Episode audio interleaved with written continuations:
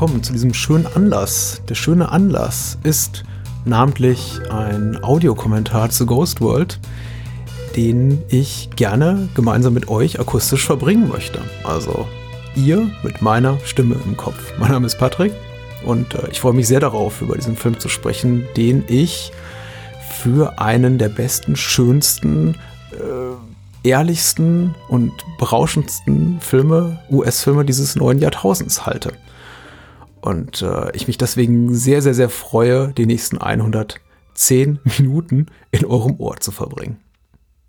Äh, John Perihan Cho, zu Deutsch mehr oder weniger wortwörtlich übersetzt mit Wir sollten uns mal kennenlernen, ist eine, eine immens populäre Song-Tanznummer aus einem Bollywood-Film der 60er Jahre von 65 namens Gunnam. Die Regie führte Raya Nabate und äh, gesungen wird der Song von Mohamed Rafi. Und äh, Lachmi Chaya ist hier die Tänzerin, die wir sehen. Und der Herr, der seine Lippen zum Songtext bewegt, hier mit der Zorro-Maske ist Hammer Benjamin, der aber nicht äh, verantwortlich ist tatsächlich für den Gesang. Das war, wie gesagt, Rafi, sondern hier einfach nur Lip-Syncing macht. Aber äh, Hamann Benjamin ist äh, verantwortlich für die Choreografie dieses kurzen Ausschnitts, den wir hier sehen. Und das trägt ja auch nicht gerade zum unwesentlich zum Vergnügen des Zuschauers bei. Ja, seit Ghost World und äh, in den Folgejahren das World Wide Web, das Lied äh, John Perihan Ho, sagen wir mal, in den popkulturellen popkulturellen Breiten der westlichen Welt etabliert, haben doch der Song alle Nase lang in Werbespots, in Kinofilmen und sogar in Computerspielen auf. Unter anderem im geografisch gar nicht so weit von der Heimat des Films äh, Gundam entrückten äh, Far Cry 4. Der Autor hier der Comicbuchvorlage von Ghost World, Daniel Klaus, war während der Dreharbeiten über einen Bekannten an eine analoge Kopie dieser Musiksequenz gelangt auf VHS und es war seine Idee, Zweigoffs Film mit dem Musikvideo zu beginnen. Das ist jetzt nur einer von vielen Fällen, in denen Klaus und Zweigoff, der Regisseur, kreativ zusammenarbeiteten und mehr zu dieser Zusammenarbeit und an deren Magie Klaus und Zweigoff mit ihrem nächsten Film Art School Confidential, der 2007 erschien, nicht so recht anknüpfen konnten, sage ich dann auch nochmal später. Und äh, niemand sollte sich jetzt von diesem kleinen Exkurs in die Musikgeschichte äh, allzu große Sorgen machen, dass es so weitergeht. Musik spielt aus unterschiedlichen Gründen eine wichtige Rolle im Film und ich werde auf zwei, drei musikalische Schlüsselmomente auch kurz eingehen. In erster Linie geht es mir aber tatsächlich um, um Form und Wirkung des Films und Produktionsgeschichte und natürlich um äh, die Biografien der Beteiligten vor und hinter der Kamera. Ja, die, die Highschool-Abschlussfeier ist gleich so das erste große, größere Highlight des Films, beziehungsweise das zweite, jetzt mal jenseits der, der Titelsequenz, mit einem schrecklich peinlichen Rap der dreier namentlich nicht genannter junger Damen. Und äh, lustiges Detail, was man gleich auch nochmal sieht bei dem Transparent, was über dem Eingangstor der Highschool von Enid und Rebecca hängt. Äh, die Abschlussfeier wird äh, gesponsert von Dunkin' Donuts und Tropicana, was ich auch so ein schönes Detail finde. Äh, Spoiler, ich denke, Ghost World ist ein annähernd perfekter Film. Also allzu viel Kritik wird in den folgenden 110 Minuten rund nicht zu erwarten sein meinerseits und in Bezug auf äh, Besetzung, Drehbuch, technische Aspekte, Ästhetik und natürlich in seiner Lakonie, seiner tragischen Komik und der Authentizität seiner Figuren ist, äh, macht der Film fast alles richtig. Hier haben wir erstmals einen, einen wirklich guten Blick auf äh, unsere beiden Protagonistinnen, allen voran Enid, gespielt von Thora Birch, die uns äh, durch circa 99 Prozent der Laufzeit dieses Films begleiten wird. Und natürlich ihre Freundin Rebecca, oft genannt Becky, gespielt von Scarlett Johansson. Äh, ganz ehrlich, als ich Ghost World 2002 erstmals sah, sank ich angesichts der Szene mit der Highschool-Abschlussfeier schon ein wenig in meinem Sessel zusammen. Und äh, das beruht allerdings auf der damaligen Welle wirklich an schlechten, derben Gross-Out-Komödien, die sich um die Jahrtausendwende so im Fahrwasser mega erfolgreicher Erwachsenenkomödien nach dem Ferrelli-Brüder-Strickmuster etabliert hatten und gefühlt jeden Monat im Kino erschienen. Und jeder versuchte, die, diese krude Brillanz von Dumm und Dümmer oder Verrückter Mary zu kopieren. Und äh, als ich dann die Highschool-Abschlussfeier sah, so kontextbefreit erstmal vom Rest des Films, von dessen Qualitäten ich noch nicht wusste, dachte ich, oh je, das wird, das, das könnte in die, in eine ähnliche Richtung gehen.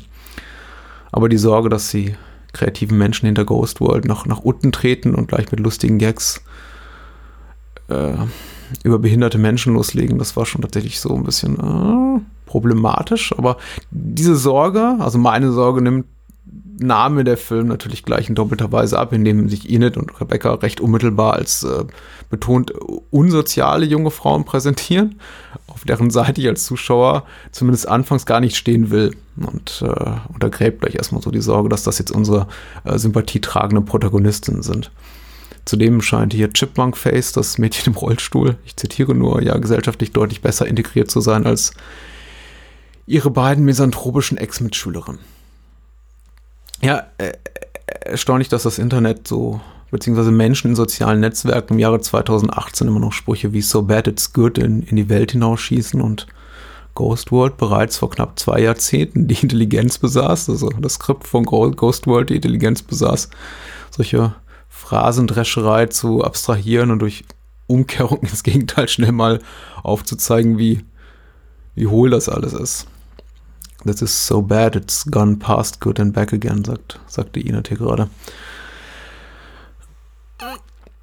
Terry Swigoff und Daniel Klaus etablieren hier gleich mit ihrem Drehbuch auch mal sehr effizient ein paar Regeln. Enid und Rebecca, also insbesondere Enid ist bei aller vordergründig jugendlichen Arroganz und rotzlöffeligen Verhalten wirklich sehr intelligent und zumindest rhetorisch ihren Mitmenschen überlegen, glaubt sie zumindest. Äh, Rebeccas Isolation gesellschaftlich, auf gesellschaftlicher Ebene liegt, hängt hauptsächlich mit ihrer Freundschaft mit Ine zusammen, der sie nicht mal zeitweilig, also kurzzeitig entkommen kann.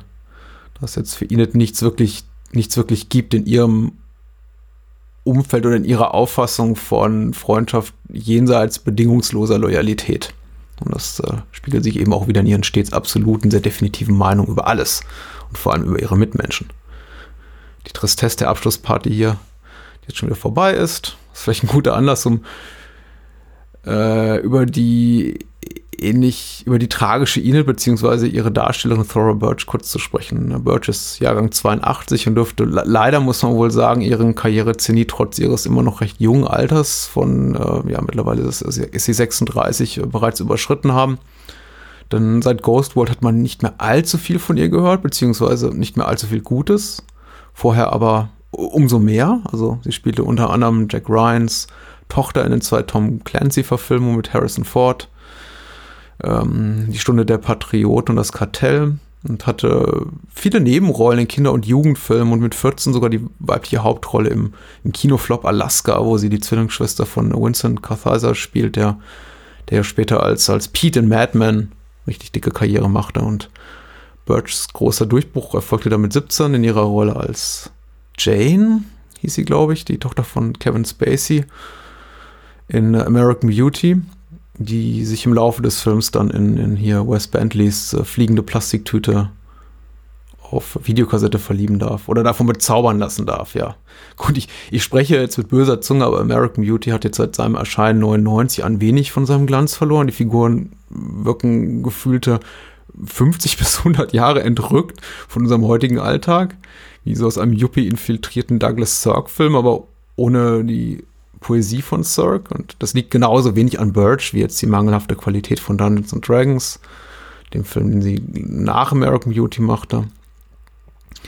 Ich würde sogar sagen, dass sie neben Jeremy Irons als Bösewicht das Schauspiel schauspielerische Glanzlicht von Dungeons and Dragons ist. Und dann kam The Hole, der kurz vor Ghost World herauskam und das ist wahrscheinlich so das einzige klassische Star-Vehikel in Birds Karriere. Und ich erinnere mich noch gut daran, dass sich die ganze PR bei Kinostart in ihrer Mitwirkung aufhängte. So der Star Wars American Beauty jetzt im neuen britischen Horrorfilm The Hole. Und Birch spielt übrigens da an der Seite von Kira Knightley, kurze Zeit bevor Knightley selbst ihren großen Durchbruch hatte mit Bandit, also Like Beckham, beziehungsweise in der deutschen Fassung Kick It Like Beckham. Apropos Kinostart, äh, in ihrer Heimat den USA landete die Produktion, also The Whole, gar nicht erst auf im Kino, sondern direkt auf Video und DVD. Der Film bekam dann auch keine tollen Kritiken und wurde also abgestempelt als weiteres x-beliebiges Horror-Suspense-Thriller, irgendwas mit Jugendlichen im Fahrwasser von Scream und I Know What You Did Last Summer. Ich finde, es ist okay. Nicht maßlos unterschätztes Meisterwerk, aber kann man gut gucken. The Whole ist knackiges, düsteres, wenn auch leicht vorhersehbares Spannungskino mit, mit so ein bisschen Rashomon in den Mix reingeworfen. Ja, und nach Ghost World wurde es äh, relativ schnell, relativ erstaunlich ruhig um Birch und zeitweise hing das Gerücht im Raum, sie habe sich aus der Filmschauspielerei zurückgezogen. Dabei ist sie, war sie damals und ist bis zum heutigen Tage relativ durchgehend aktiv im Business. Meistens spielt sie jedoch Nebenrollen in eher kleinen Produktionen, die ohne Umwege durchs Kino dann direkt auf DVD oder im Stream irgendwo landen. Außerdem sieht man sie regelmäßig in Fernsehfilmen und Serien. Und ähm, eine mutmaßlich größere Rolle soll sie ja jetzt im neuen Philip Noyce-Film ähm, Above Suspicion haben, mit dem sie bereits die, die Stunde der Patrioten das Kartell gemacht hat, diese beiden Tom Clancy-Adaptionen. Allerdings scheint der bereits seit längerer Zeit abgedrehte Film, stand hier August 2018 noch immer in der Development Hell oder in der Publishing oder Distribution Hell zu schmoren, also hat noch keinen Verleih oder Käufer gefunden. Interessantes biografisches Detail, äh, an dem einige Kenner der Hollywood-Szene die Verantwortlichkeit für Thora Birchs nie so richtig in Gang gekommene Karriere in die Schuhe schieben, ist ihre Herkunft als Tochter eines Pars- und Pornodarstellern. Also ihr Vater ist Jack Birch, äh, genießt eher geringe Prominenz, ihre Mutter Carol Connors ist jedoch eine so der semi-legendären Figuren des 70er Jahre US-Porno-Schick und spielte unter anderem in, in Deep Throat Harry Reams hier lüsterne Krankenschwester und ist angeblich sogar in diesem One-Take-Prolog in La La Land kurz zu sehen. Sagt zumindest die IMDb, ich konnte das jetzt nicht bestätigen. Naja, jedenfalls werden die Stimmen nicht still darum, dass insbesondere Thora Birch's, Thora Birch's Vater, Jack, Birch, äh, der auch im Manager ist, großen Einfluss hat auf die Karriere seiner Tochter mit meist negativen Konsequenzen. Und zuletzt soll Jack Birch vor einigen Jahren einem der Darsteller in einer Off-Broadway-Produktion, wo Birch eine der Hauptrollen hatte, äh, einem der, der Mitdarsteller mit Prügel gedroht haben, weil dieser seine Tochter unsittlich berührt hätte. Und so konkrete Nacken massiert hat. Und Thora Birch verlor daraufhin die Rolle. Und ich hoffe nur, dass sie zukünftig vielleicht bessere Entscheidungen trifft und sie nicht andere für sich treffen lässt. Ja, äh, den wunderbaren Bob Balaban, der hier äh, Inets Vater spielt, haben wir schon übersprungen, aber herrlich ist er auch. Und auch einer dieser zahlreichen Momente, in dem einfach der Film so komplett zum Stillstand kommt, einfach mal schweigt und äh, die, die, die, die, das unangenehm berührte Schweigen hier über die News von Maxine, also der Frau, mit der äh, Inets Vater mal ein Verhältnis hatte, die quasi äh, Inets Ex-Stiefmutter ist, einfach mal so vollkommen ausgekostet wird und in seiner unangenehmen Art komplett auf den Zuschauer wirken darf. Ja, Birch und Johansson waren beide natürlich die erste Wahl für den Regisseur und Co-Autor Terry Swigoff. Und wenn man die Comicvorlage kennt, kann man sich leicht vorstellen, warum ähm, kurzzeitig gab es wohl auch die Überlegung, Birch die Rebecca-Rolle zu geben, weil ihr nicht zu ähnlich sei, der Figur, ihrer Figur aus American Beauty, aber das hat man dann zum Glück sehr, sehr schnell verworfen. Scarlett Johansson war jetzt beim Dreh erst 15 und deswegen mussten die Filmmacher auch immer darauf achten, die vorgeschriebenen Arbeitszeiten für Minderjährige nicht zu überschreiten und sie durfte nur vier Stunden am Set sein, was glaube ich auch ihre etwas kleinere Rolle bedingt, also ihre etwas kleinere Rolle, Entschuldigung, mh, mm, verursacht. Im Vergleich zum Comic ist Rebecca etwas weniger präsent hier in Ghost World im Film, als es, äh, als, ihre, als, als es ihre Figur im Comic ist.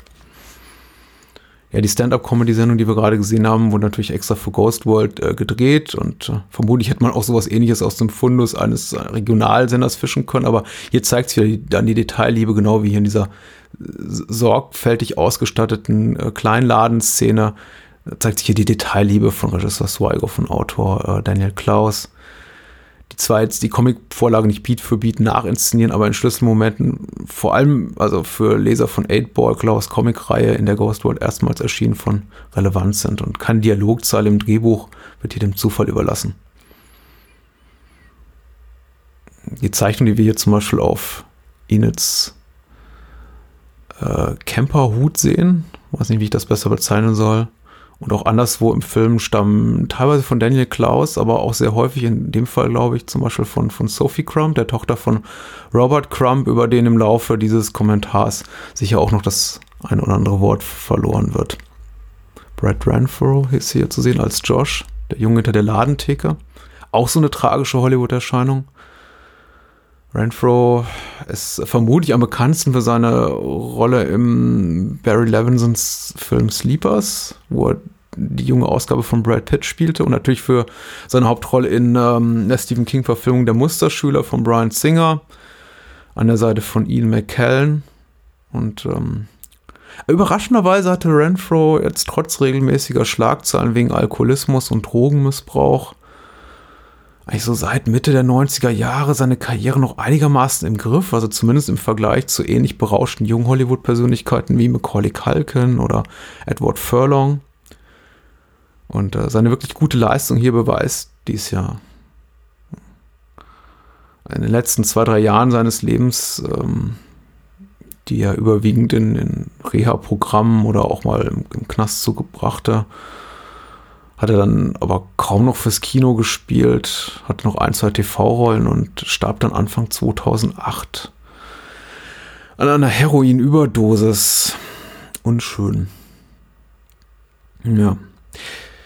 Hm, ja, ey, es, hat, es hatte niemand versprochen, also ich als allerletzter, dass dieser Audiokommentar jetzt ein Festival der guten Laune würde.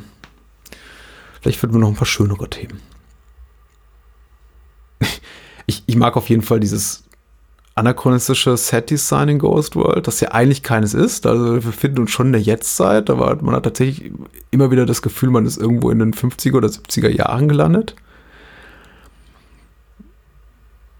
Es gibt Handys oder moderne Autos und dennoch habe ich irgendwie das Gefühl, es ist, wir befinden uns in einer anderen Zeit. Das geht wahrscheinlich nicht nur mir so die zentralen Figuren scheinen ja auch mehr oder weniger fast besessen davon sein, sich in die 40er und 50er Jahre zu flüchten. Seymour mit seiner Sammelleidenschaft und äh, seinem Devotionalienschrank, seine ganzen Memorabilia, die in, den, in seiner Wohnung rumstehen, Enid natürlich auch, die man nach alten Schätzen sucht. Und das gibt natürlich eine amerikanische Kleinstadt, hier ein nicht namentlich genannter Vorort von LA im Jahr 2000 nicht her. Und so wirken jetzt insbesondere Enid und Rebecca mit ihren mit ihrem so gar nicht Amerikaner nostalgietauglichen Sarkasmus total deplatziert, wo auch immer sie sind. Zusätzlich subtile Irritation, möchte ich es mal sagen, schafft natürlich der konsequent nicht in die Umgebung passende Soundtrack. Äh, der, wenn er in der Jetztzeit spielt, oft mal irgendwie all, all, alte Songs der 40er, äh, der 30er Jahre teilweise wiedergibt und in dem Fall, wo wir uns hier gerade im Diner befinden, natürlich völlig anachronistischerweise hier moderne Rapmusik spielt. Also die Musikauswahl ist hier äh, bewusst irritierend und gelungen, glaube ich, in, ihrer, in ihrem Effekt auf den Zuschauer. Ja, und äh, äh, Steve Buscemi haben wir jetzt, habe ich jetzt gekonnt ignoriert für ein, zwei Minuten. Ja. Ich denke, obwohl Simon nicht in den Comics äh, vorkommt von Daniel Klaus, ist er optisch wahnsinnig nah an, an, an den Figuren, die wir in Klaus äh, Comics so sehen. Und ich hoffe, es stört jetzt niemand ernsthaft, wenn ich Comics auch Comics nenne und nicht Graphic Novels. Ich äh, empfinde das immer als etwas albern, in etwa so wie Menschen, die sich jetzt, die sich Harry Potter Bücher mit diesen Spezialeinbänden für Erwachsene kaufen, weil sie sich insgeheim dafür schämen, Kinderbücher zu lesen. Leute, nichts falsch daran, als erwachsener Mensch Harry Potter oder äh, Mickey Mouse zu lesen oder Donald Duck oder Asterix oder Tim und Struppi. Hauptsache ihr lest kein Fix und Foxy. Ja, die, die Kunst, Kunstklasse ist äh, auch relativ großartig, wenn auch albern. Und äh, gleich sehen wir Eliana Douglas als Lehrerin, die äh, hier die Kunstklasse leitet, zu der Enid in den Sommerferien verdonnert wurde. Und wir sprechen gleich noch ein bisschen über Ileana Douglas. Ihr Look wurde übrigens nicht jetzt von Swigoff oder den Mitarbeitern seines Art Departments gestaltet oder seiner Maskenbildnerin. Offenbar, laut Zweigoffs eigener Aussage, erschien sie so mit ihrem knallig orange-roten Haaren, auch recht kurzem Haarschnitt am ersten Tag einfach zum Set. Und alle waren so begeistert von ihrem Look, dass man sagt, okay, ist gekauft und äh, starteten gleich den Dreh, ohne jetzt auch groß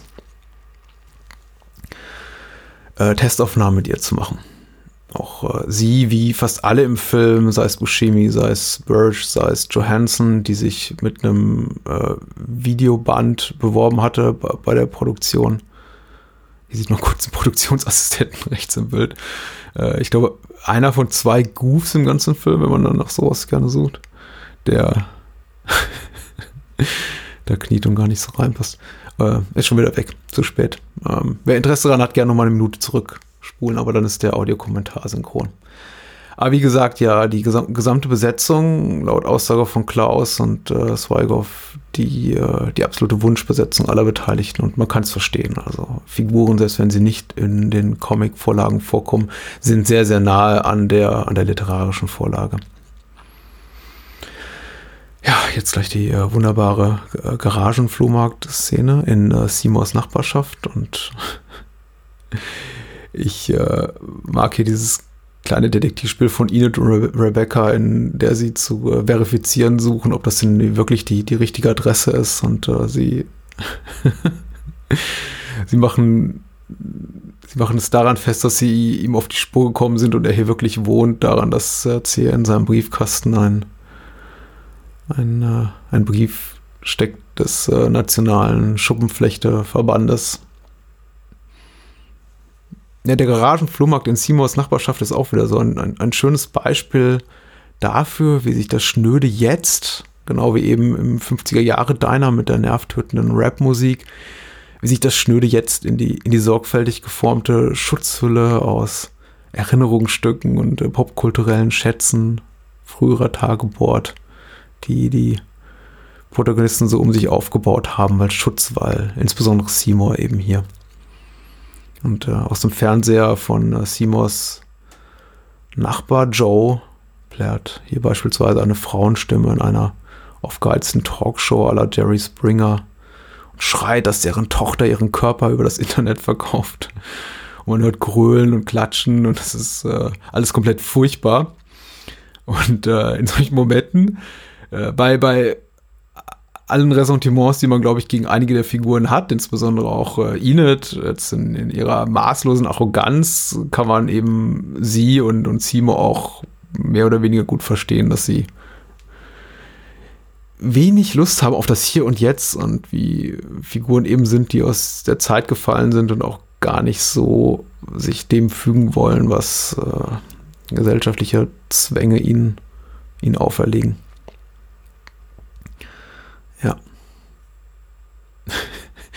ja, Init sucht sich hier eine Platte aus und äh, das gibt Gelegenheit für eine kleine, selbstironische Spitze gegen, gegen äh, Daniel Klaus natürlich überlebensgroßes Vorbild und Cartoon-Gottheit Robert Crump, mit dem Terry Swigoff natürlich seit seinem gleichnamigen Dokumentarfilm auch befreundet ist.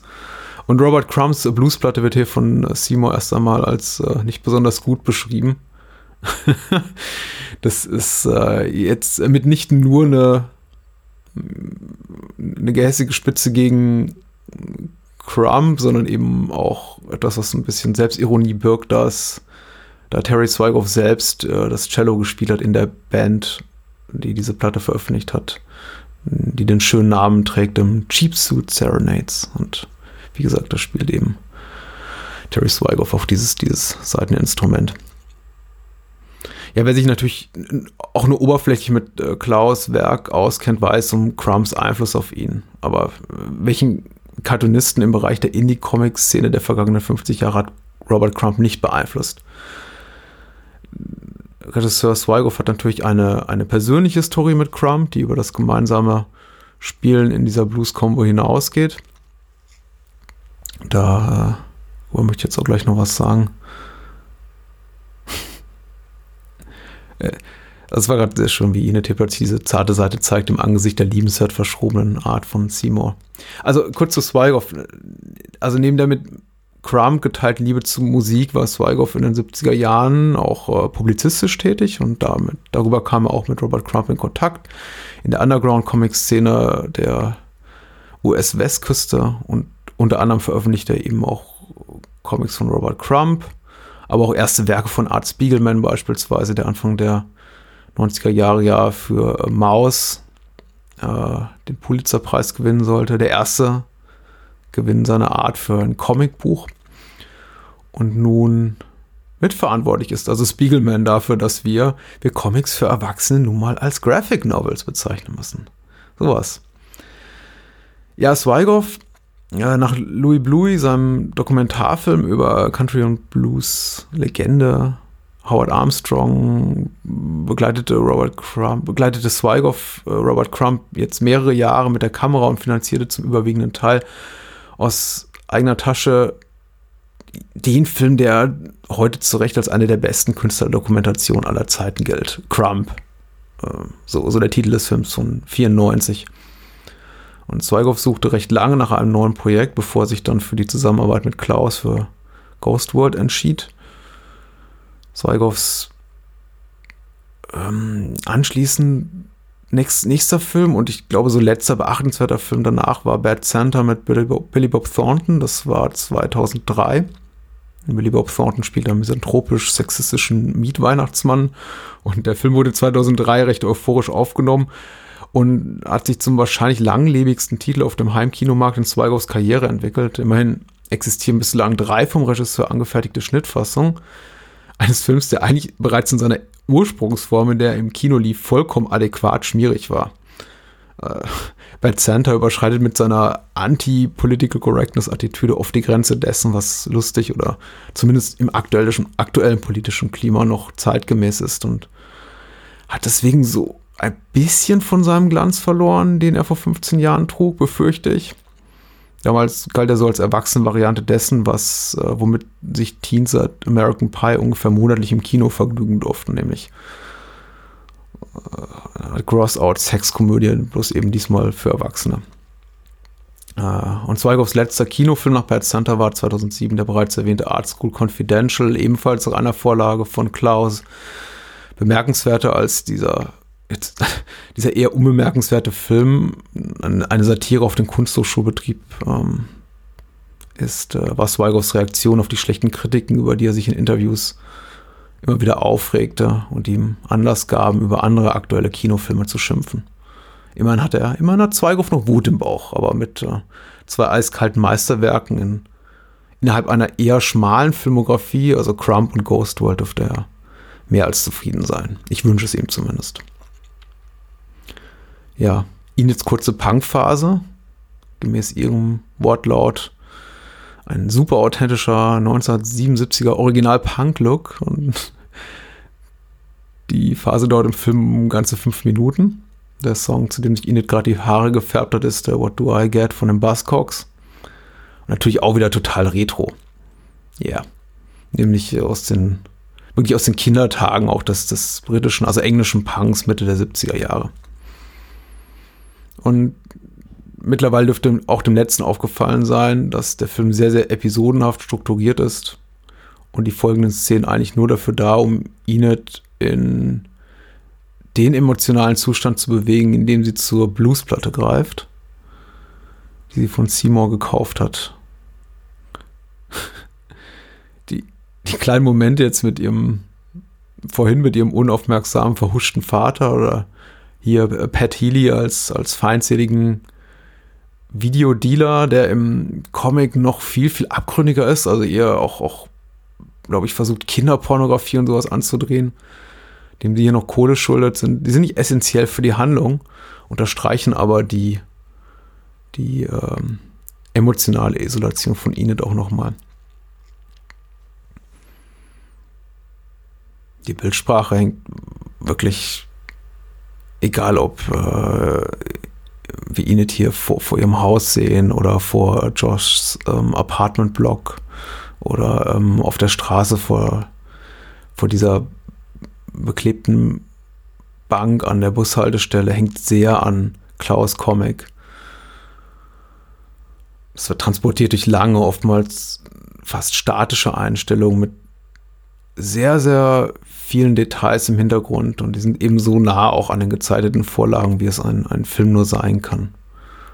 Und damit meine ich jetzt nicht, jetzt nicht nur die Hose auf dem Gehweg, die wir gerade eben gesehen haben und die unzähligen Comics, die wir hier im Hintergrund sehen in den Regalen dieses, dieses Comicbuchladens, sondern auch so, so Schlichtes wie die Struktur der, der Wände außerhalb von Joshs kleiner, kleiner Bude oder die ganzen Werbeaufkleber, die auf der Bank kleben, auf der ein, ein alter Mann namens Norman offenbar seit vielen Jahren ohne, ohne Erfolg auf seinen Bus wartet.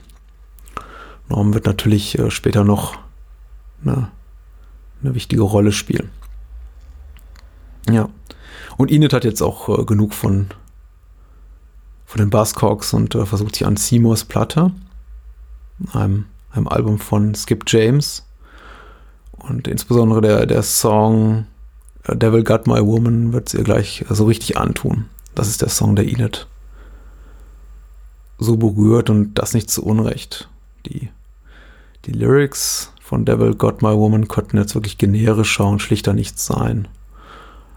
Aber das ist auch nicht wirklich nötig, denn Skip James singt das Ganze mit so viel sehnsüchtigem Wehmut in der Stimme, dass es auch mir fast jedes Mal wieder das Herz bricht.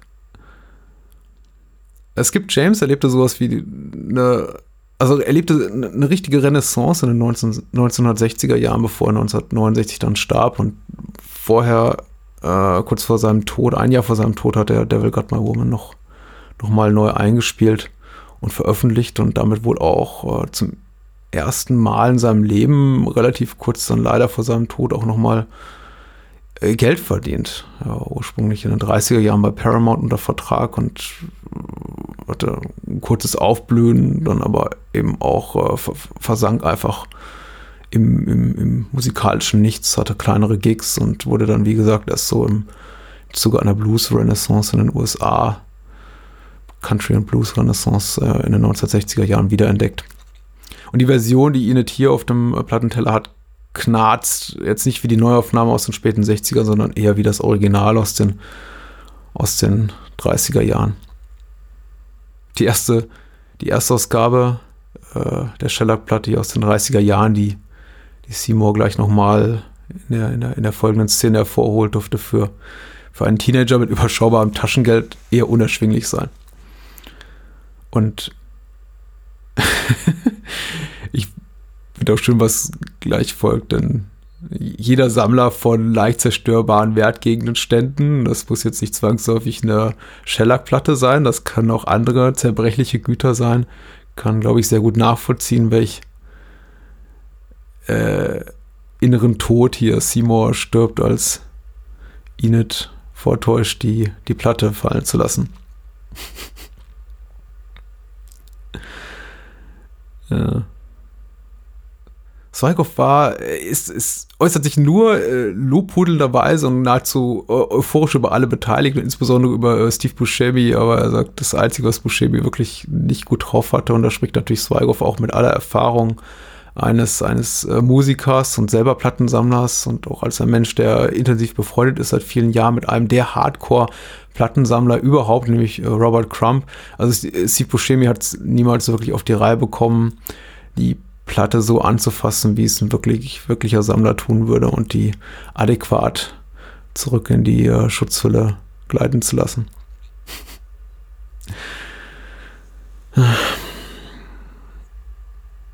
Ja, vielleicht die, der einzige Abschnitt des Films, mit dem ich nie so hundertprozentig warm wurde, ist die zweite Szene in der Kunstklasse,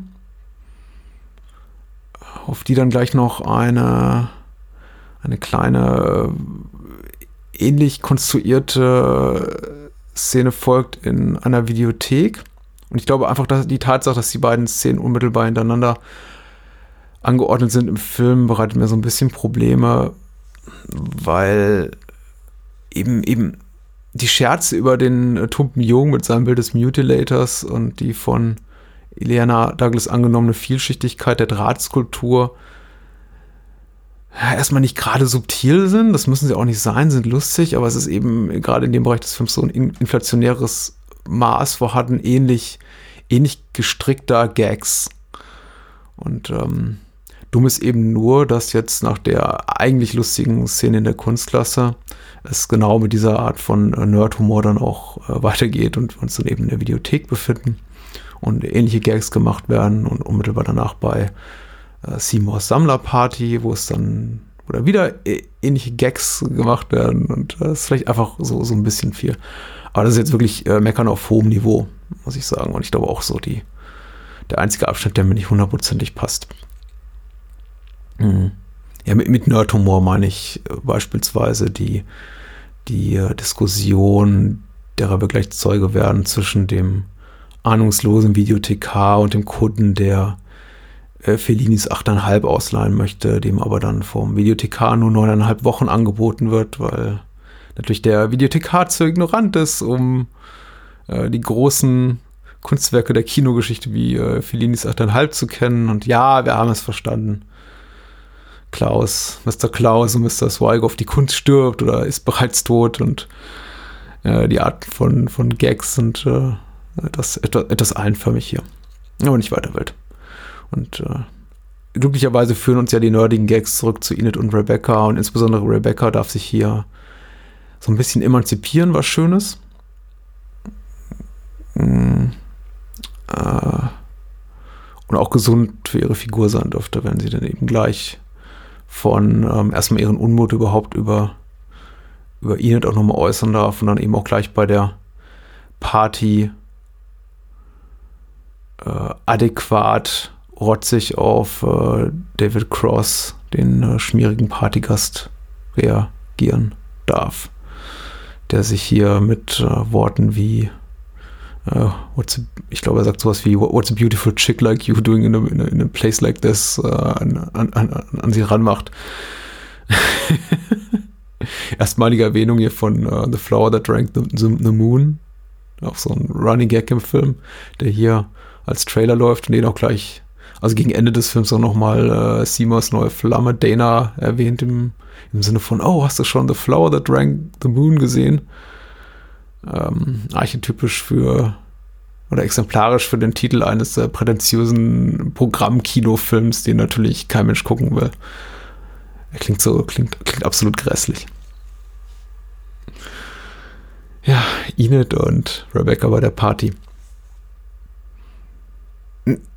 Ich, ich, möchte jetzt gar nicht so viel über Scarlett Johansons Karriere sagen, nicht zuletzt, weil ihre Karriere, also Johansons Karriere ja spätestens seit ihrer Hauptrolle in Lost in Translation dermals durch die Decke, der, äh, dermaßen durch die Decke gegangen ist, dass es für mich alles so ein bisschen, das für mich ein bisschen überflüssig wirkt. Aber es sei gesagt, sie ist natürlich mittlerweile eine der, der erfolgreichsten Schauspielerinnen weltweit und kann Gagen verlangen, für die man ja wortwörtlich äh, drei oder vier Ghost Worlds produzieren könnte. Ja, kommt hin. Also Ghost World kostete um die 6 Millionen Dollar. Und äh, das erste Mal lief äh, Johansson Kino zu schauen in einer winzigen Rolle in der Elijah Wood-Komödie North von Rob Reiner über den Weg. Ähm, und North ist eigentlich jetzt rückblickend nur dafür bemerkenswert, dass Roger Ebert eine nahezu legendäre Rezension mit zehnfachem Einsatz des Wortes Hass in Bezug auf North innerhalb eines Absatzes verfasste. Und ja, ich habe keine, keine warmen Worte normalerweise für Ebert übrig, aber da er, da Ebert oft genau, oft genug genau das Kino ablehnt, das ich liebe. Äh, aber diese Kritik ist wirklich durchaus lesenswert für alle, die sich die Mühe machen wollten, wollen und da North äh, von Roger Ebert mal googeln wollen. Äh, für Scarlett Johansson war aber der vermutlich wichtigste Karriereschritt vor Lost in Translation ihre Rolle in Der Pferdeflüsterer, in dem sie die tragende Nebenrolle neben Robert Redford und äh, Kristen Scott Thomas spielt, als, als kleines Mädchen, deren Schicksal an, an dem Genesen ihres Pferdes hängt. Und ähm, gut 20 Jahre. Also jetzt ist vielleicht auch ein bisschen in Vergessenheit geraten, was für ein immenser Erfolg The Horse Whisperer war. Ungleich zu Ghost World, den eigentlich so gut wie niemand im Kino sah.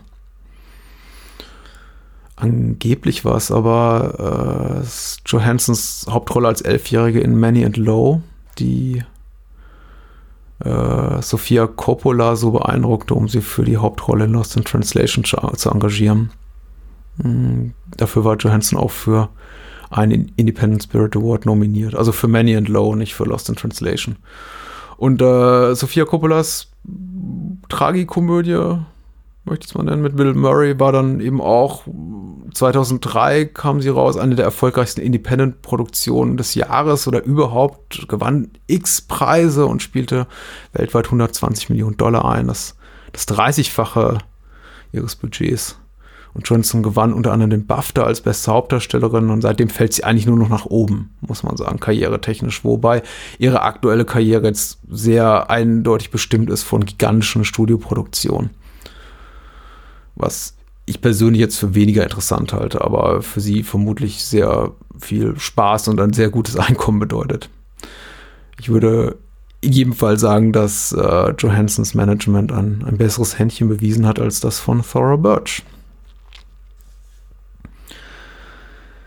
Ja, ähnlich wie in Lost in Translation haben wir hier natürlich auch die angedeutete Romanze zwischen einer jungen Frau und einem sehr viel älteren Mann. Und auch hier ist es schlussendlich die Einsamkeit von Enid und Seymour, die die beiden zusammenbringt.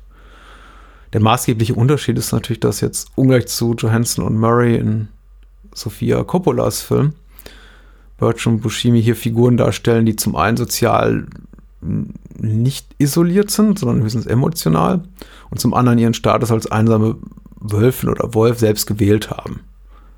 Enid schreibt hier denn ihren Namen auf das Grammophon, aber er ist nicht lesbar und im, im Criterion Audio-Kommentar bedauert Zweigoff das Fehlen von Staub am Set, glaube ich. Naja, man kann nicht alles haben. Äh, ja, ähm, einsamer Wolf. Äh, Enid pflegt jedenfalls ihre sardonische Überlegenheit mit aller, aller Konsequenz und vielleicht auch aus der Befürchtung heraus, ihre unnahbare Aura zu verlieren oder verletzt zu werden. Wer weiß das schon so genau. Und Seymour hat sich diese diese Welt und ein Umfeld geschaffen, in dem der zwischenmenschliche Kontakt, zwischenmenschliche Kontakt jetzt allein vom gemeinsamen Interesse für obskure Memorabilia und Musik geprägt ist. Und daran ist nichts falsch.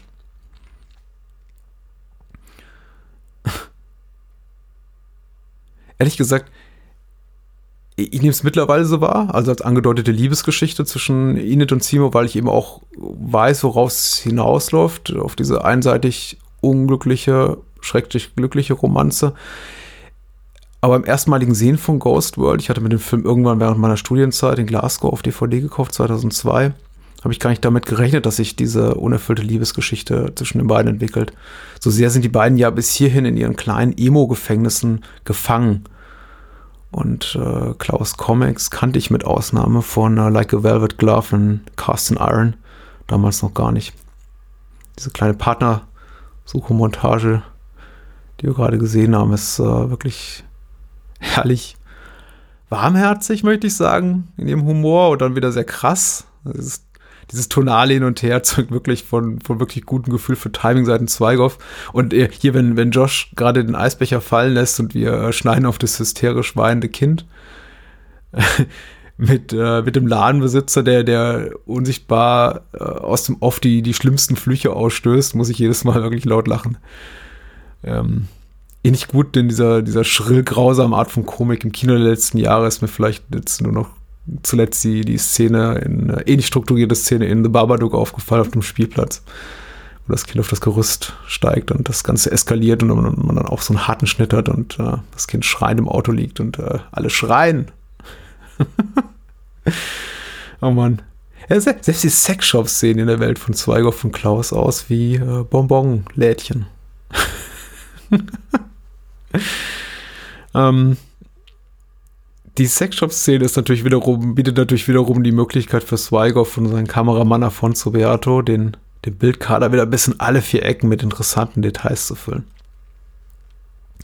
Ähm, Beato, äh, der DOP, ist jetzt kein Name, den man häufig im Hollywood-Kino, dem man häufig äh, begegnet. Da er überwiegend äh, in seiner südamerikanischen Heimat aktiv war, in Brasilien Und das bereits seit den 60er Jahren und am meisten Ruhm griff er wohl ab für seine Zusammenarbeit mit Almodovar in den späten 90ern.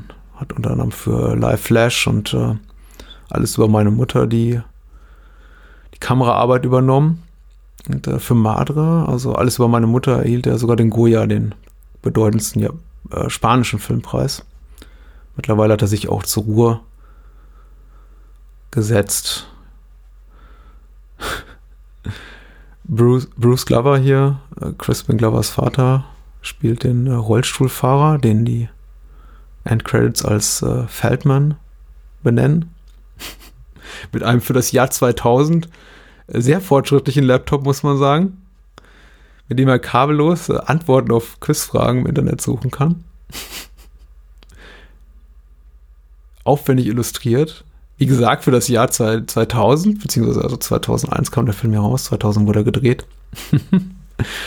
Und äh, ja, Bond-Fans wie meiner äh, Wenigkeit ist äh, Bruce Glover natürlich vertraut und bestens vertraut und heiß geliebt als Killer Mr. Wind in, in Diamantenfieber, dem letzten Bond von mit äh, Sean Connery. Und ähm, auch dem schlechtesten Bond mit Sean Connery. Aber das liegt nicht an Bruce Glover. Der ist hervorragend in äh, Diamantenfieber. Ach, ja, weitere Entfremdung zwischen Enid und Rebecca, die in diesem schönen, offensichtlich äh, Starbucks nachgebildeten Coffeeshop arbeitet. Äh, Markennamen werden wirklich in äh, Ghost World weit, weit, weitgehend vermieden. Wie gesagt, außer sie sind für einen Gag da, wie jetzt hier Tropicana und Dunkin' Donuts zu Beginn. Ich glaube, gegen Ende sieht man dann auch mal äh, eine Ikea-Verpackung, wenn Enid und Rebecca ihre, ihr gemeinsames Apartment beziehen.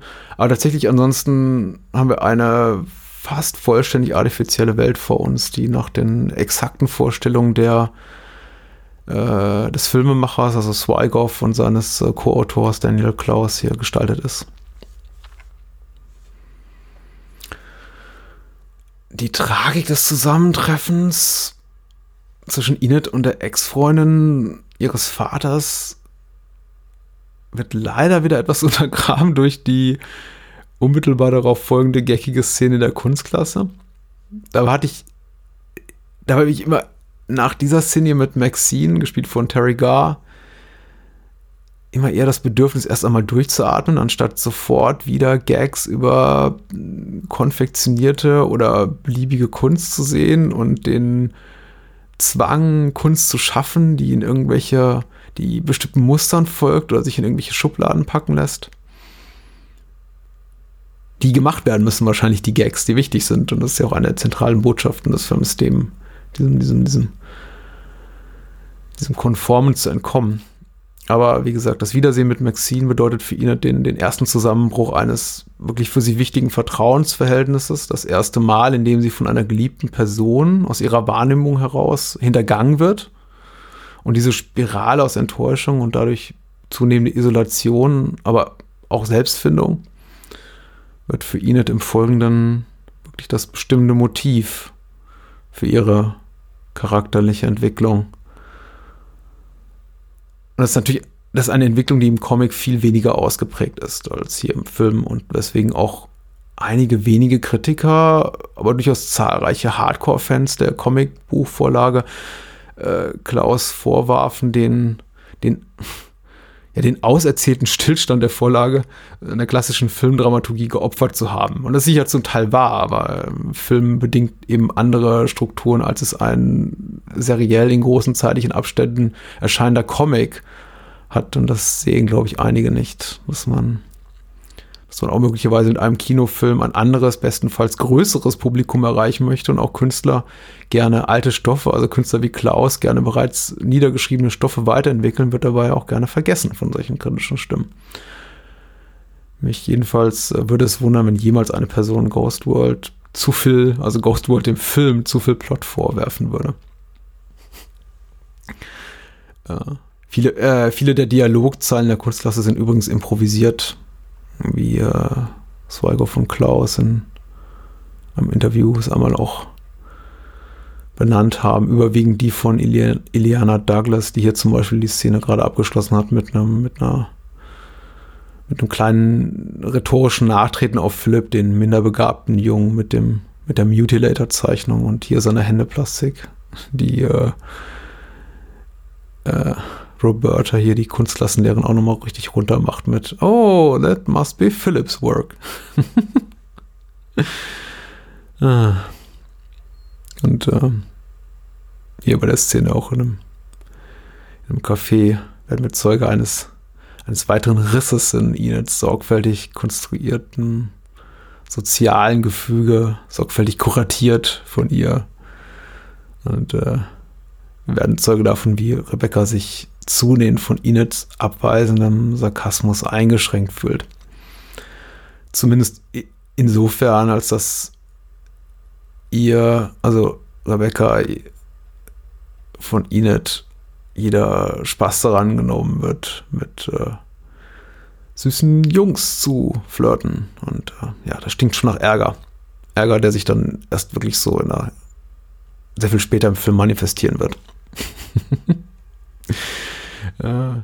Im Folgenden, ich möchte verschweigen in der folgenden Szene. Das ist so ein, ein, ein Klassiker geworden für die wenigen Menschen, die äh, Ghost World für sich in den Status eines wirklich heißgeliebten Filmes, eines Lieblingsfilmes erhoben haben, nämlich äh, Seymours Autofahrt des Zorns, die voller großartiger One-Liner steckt und eigentlich auch nochmal das abbildet, was ich glaube, in vielen von uns schlummert, wenn wir nervös sind, uns unter Druck gesetzt fühlen, unserem normalen sozialen Umfeld entrissen werden, uns in, uns in eine für uns ungewohnte soziale Situation begeben und äh, dann einfach die Umstände es nicht wollen, dass wir diese möglichst äh, schmerzfrei hinter uns bringen können. Wie zum Beispiel die Kinder hier, die die Straße blockieren. Oder der, der, der furchtbare Radiomoderator, have some more kids. Why don't you? Äh, Daniel Klaus spiel, spricht hier übrigens den nervtötenden Radiomoderator, der Seymours Zorn noch äh, weiter, weiter befeuert.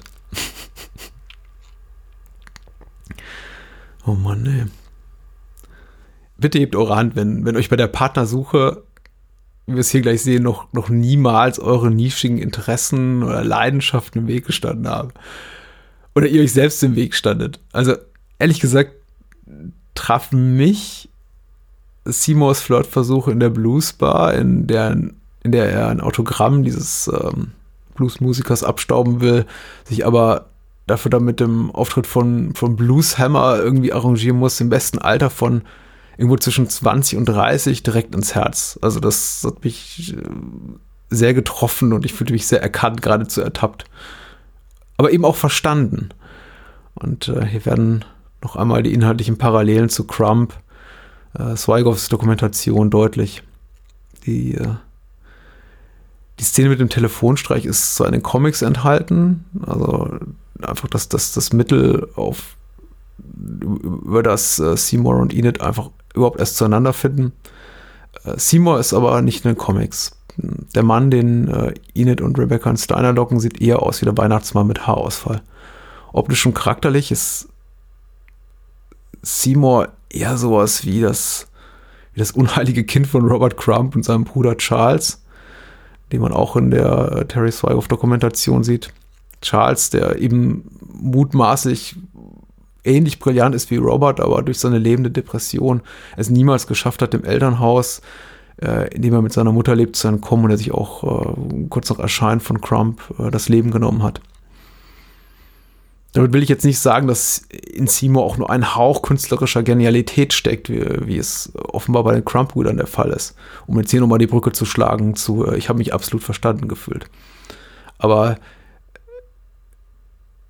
vielmehr dass alle genannten Männer, vielleicht sogar inklusive mir, gerne auch mal in, in Phasen, Lebensphasen, die schwierig sind, die Sicherheit in dem suchen, was sie vermutlich als, als, un, als für die Außenwelt unzugänglichen Ort wahrnehmen.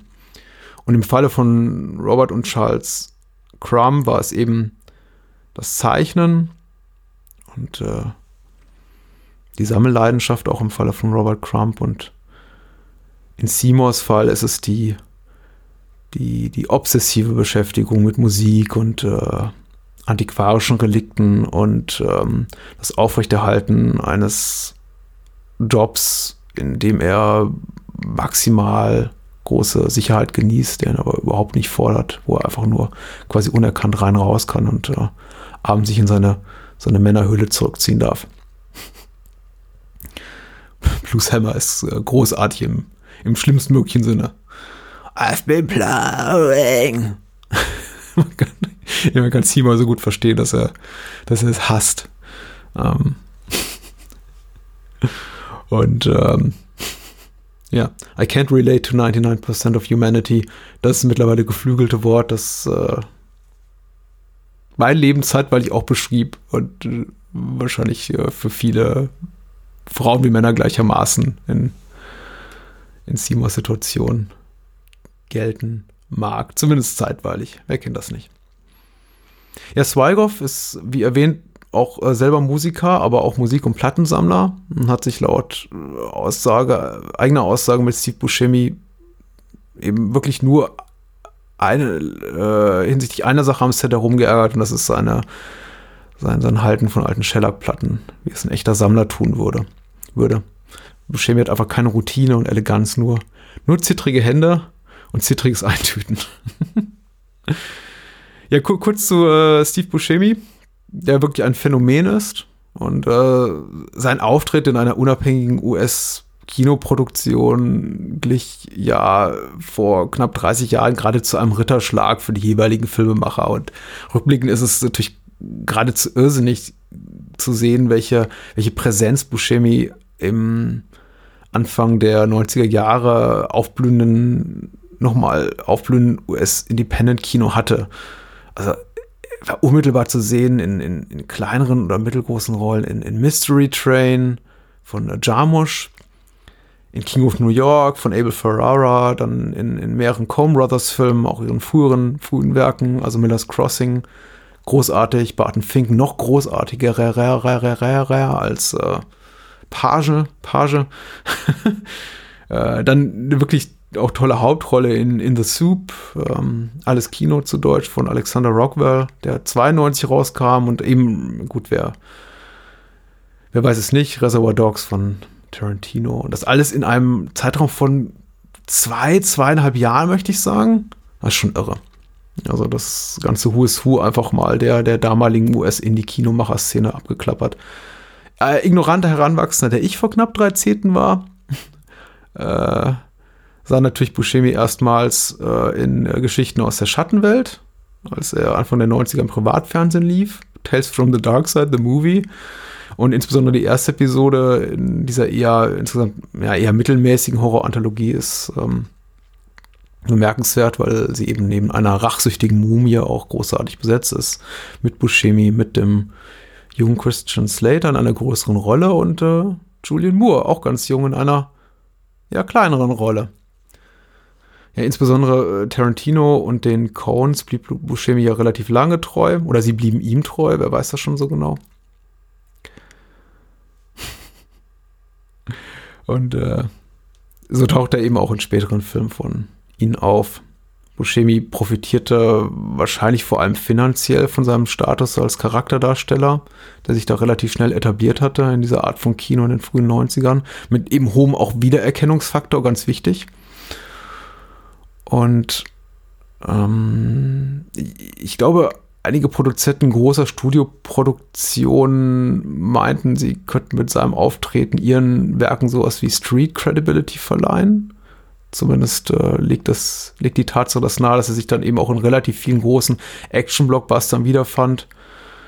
Ähm, das führte dann zu Auftritten in Brookheimer Produktionen wie Armageddon oder Con Air oder Später wiederum für Michael Bay in The Island äh, an der Seite von Scarlett Johansson. Und äh, ja, auch zu zahlreichen Auftritten in Adam Sandler-Filmen. Parallel dazu stand er aber auch immer, also beschien mir mit einem Fuß im, fest im populären Independent-Kino und hatte diese großartigen Auftritte in Fargo und The Big Lebowski natürlich für die Cones Und äh, als, als finsterer Killer im eher vergessenswerten Things to Do in Denver When You're Dead und nicht zu vergessen spielt er in uh, In the Soup. Nach In the Soup äh, in uh, Tom DiCillos Living in Oblivion zum zweiten Mal äh, eine, eine große Hauptrolle, die sich wiederum mit den Schwierigkeiten des äh, unabhängigen Filmemachens auseinandersetzt. Und diesmal eben nicht aus der Perspektive eines Drehbuchautors, wie es bei In the Soup der Fall war, sondern aus der Perspektive eines glücklosen Regisseurs. Und ja, Buscemi mag mittlerweile zum Hollywood-Establishment gehören und dick im Geschäft sein, wenn er die Hauptrolle in der in so einer HBO-Serie von Martin Scorsese spielt, aber in Sachen Lobeshymnen für äh, seine schauspielerischen Leistungen ging es Buscemi ehrlich gesagt nie besser als mit, mit seinem Seymour in Ghost World, für den er rund ein Dutzend Mal von namhaften Verbänden und Juries nominiert und ausgezeichnet wurde. Ja, bemerkenswert. Also bei aller, aller, allen vielen zahlreichen tollen Karriereleistungen. Ich glaube, äh, ruhmreicher wurde es für ihn nie mehr als mit Ghost World. Ja, ich weiß, äh, shut the fuck up, Donny. Shut the fuck up, Patrick. Sollte ich mir vielleicht auch zu Herzen nehmen. Äh, zu Buscemi weiß sowieso fast jeder fast alles. ja, mir gefällt Inets Kommentar zur Frau, die nach extra Butter auf ihrem Popcorn verlangt. Denn äh, abgesehen von einfach dem Gag-Faktor spricht das ja ein authentisches Problem an. Wenn, wenn Inet hier die fettige Flüssigkeit, die sie in die Popcorn-Tüte pumpt, als, als Chemical Sludge bezeichnet.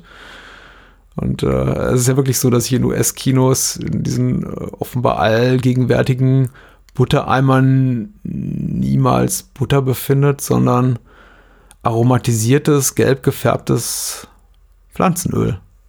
Das ist ja auch ähm, sehr viel, sehr viel gesünder. ähm, ich glaube, warum ich die Szene im Kino lieber mag als die anderen offensichtlichen Gag- oder Slapstick-Szenen, zum Beispiel die in, in der Kunstklasse, ist äh, einfach die Tatsache, dass ich selber auch mal im Kino gejobbt habe und ich weiß, was für ein verdammt undankbarer Job das ist. Marginal bezahlt, geringste Benefits und der einzige wirkliche Vorteil, der dir als solcher verkauft wird von deinen Vorgesetzten, ist, dass du Filme kostenlos gucken kannst, aber du darfst eben meistens nicht den Anfang gucken, weil du da noch viel zu sehr mit Popcorn und Eisverkaufen beschäftigt bist und verpasst immer so die ersten 15, 20 Minuten. Und ähm, ich zumindest bekam dafür damals, haltet euch fest, 5 Mark die Stunde. Ja. So war das damals. Ende der 90er. Ja. Hier ähm, Vorgarten-Flohmarkt, ein, ein weiterer wichtiger Schritt in, in Richtung Entfremdung zwischen Enid und Rebecca. Enids äh, Unsicherheit hinter ihrer coolen Fassade zeigt sich hier besonders deutlich. In dem Moment, in dem Rebecca, also Becky, beiläufig, bemerkt, dass sie, dass sich Enid ja wohl unmöglich von all diesen Dingen ähm, bei ihrem Vorgartenflohmarkt trennen könne. Fängt nämlich äh, Enid offenbar massiv verunsichert an, ihr eigenes, ihr eigenes Geschäft zu sabotieren.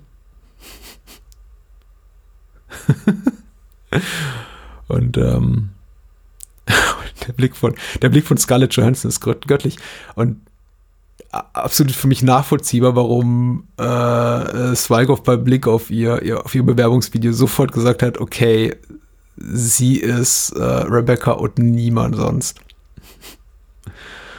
Und äh, Scarlett Johansson kriegt hier am Ende noch einen, gleich noch einen wunderbaren kleinen Moment, in dem sie auch einmal in, äh, in Abwesenheit, also in der, einer der seltenen Szenen, in der äh, ihnen tatsächlich nicht dabei ist, in Abwesenheit ihrer Freundin mimisch und auch rhetorisch nochmal deutlich machen kann, dass sie, also Rebecca, alles andere als zufrieden ist mit der Dynamik zwischen den beiden. Mhm.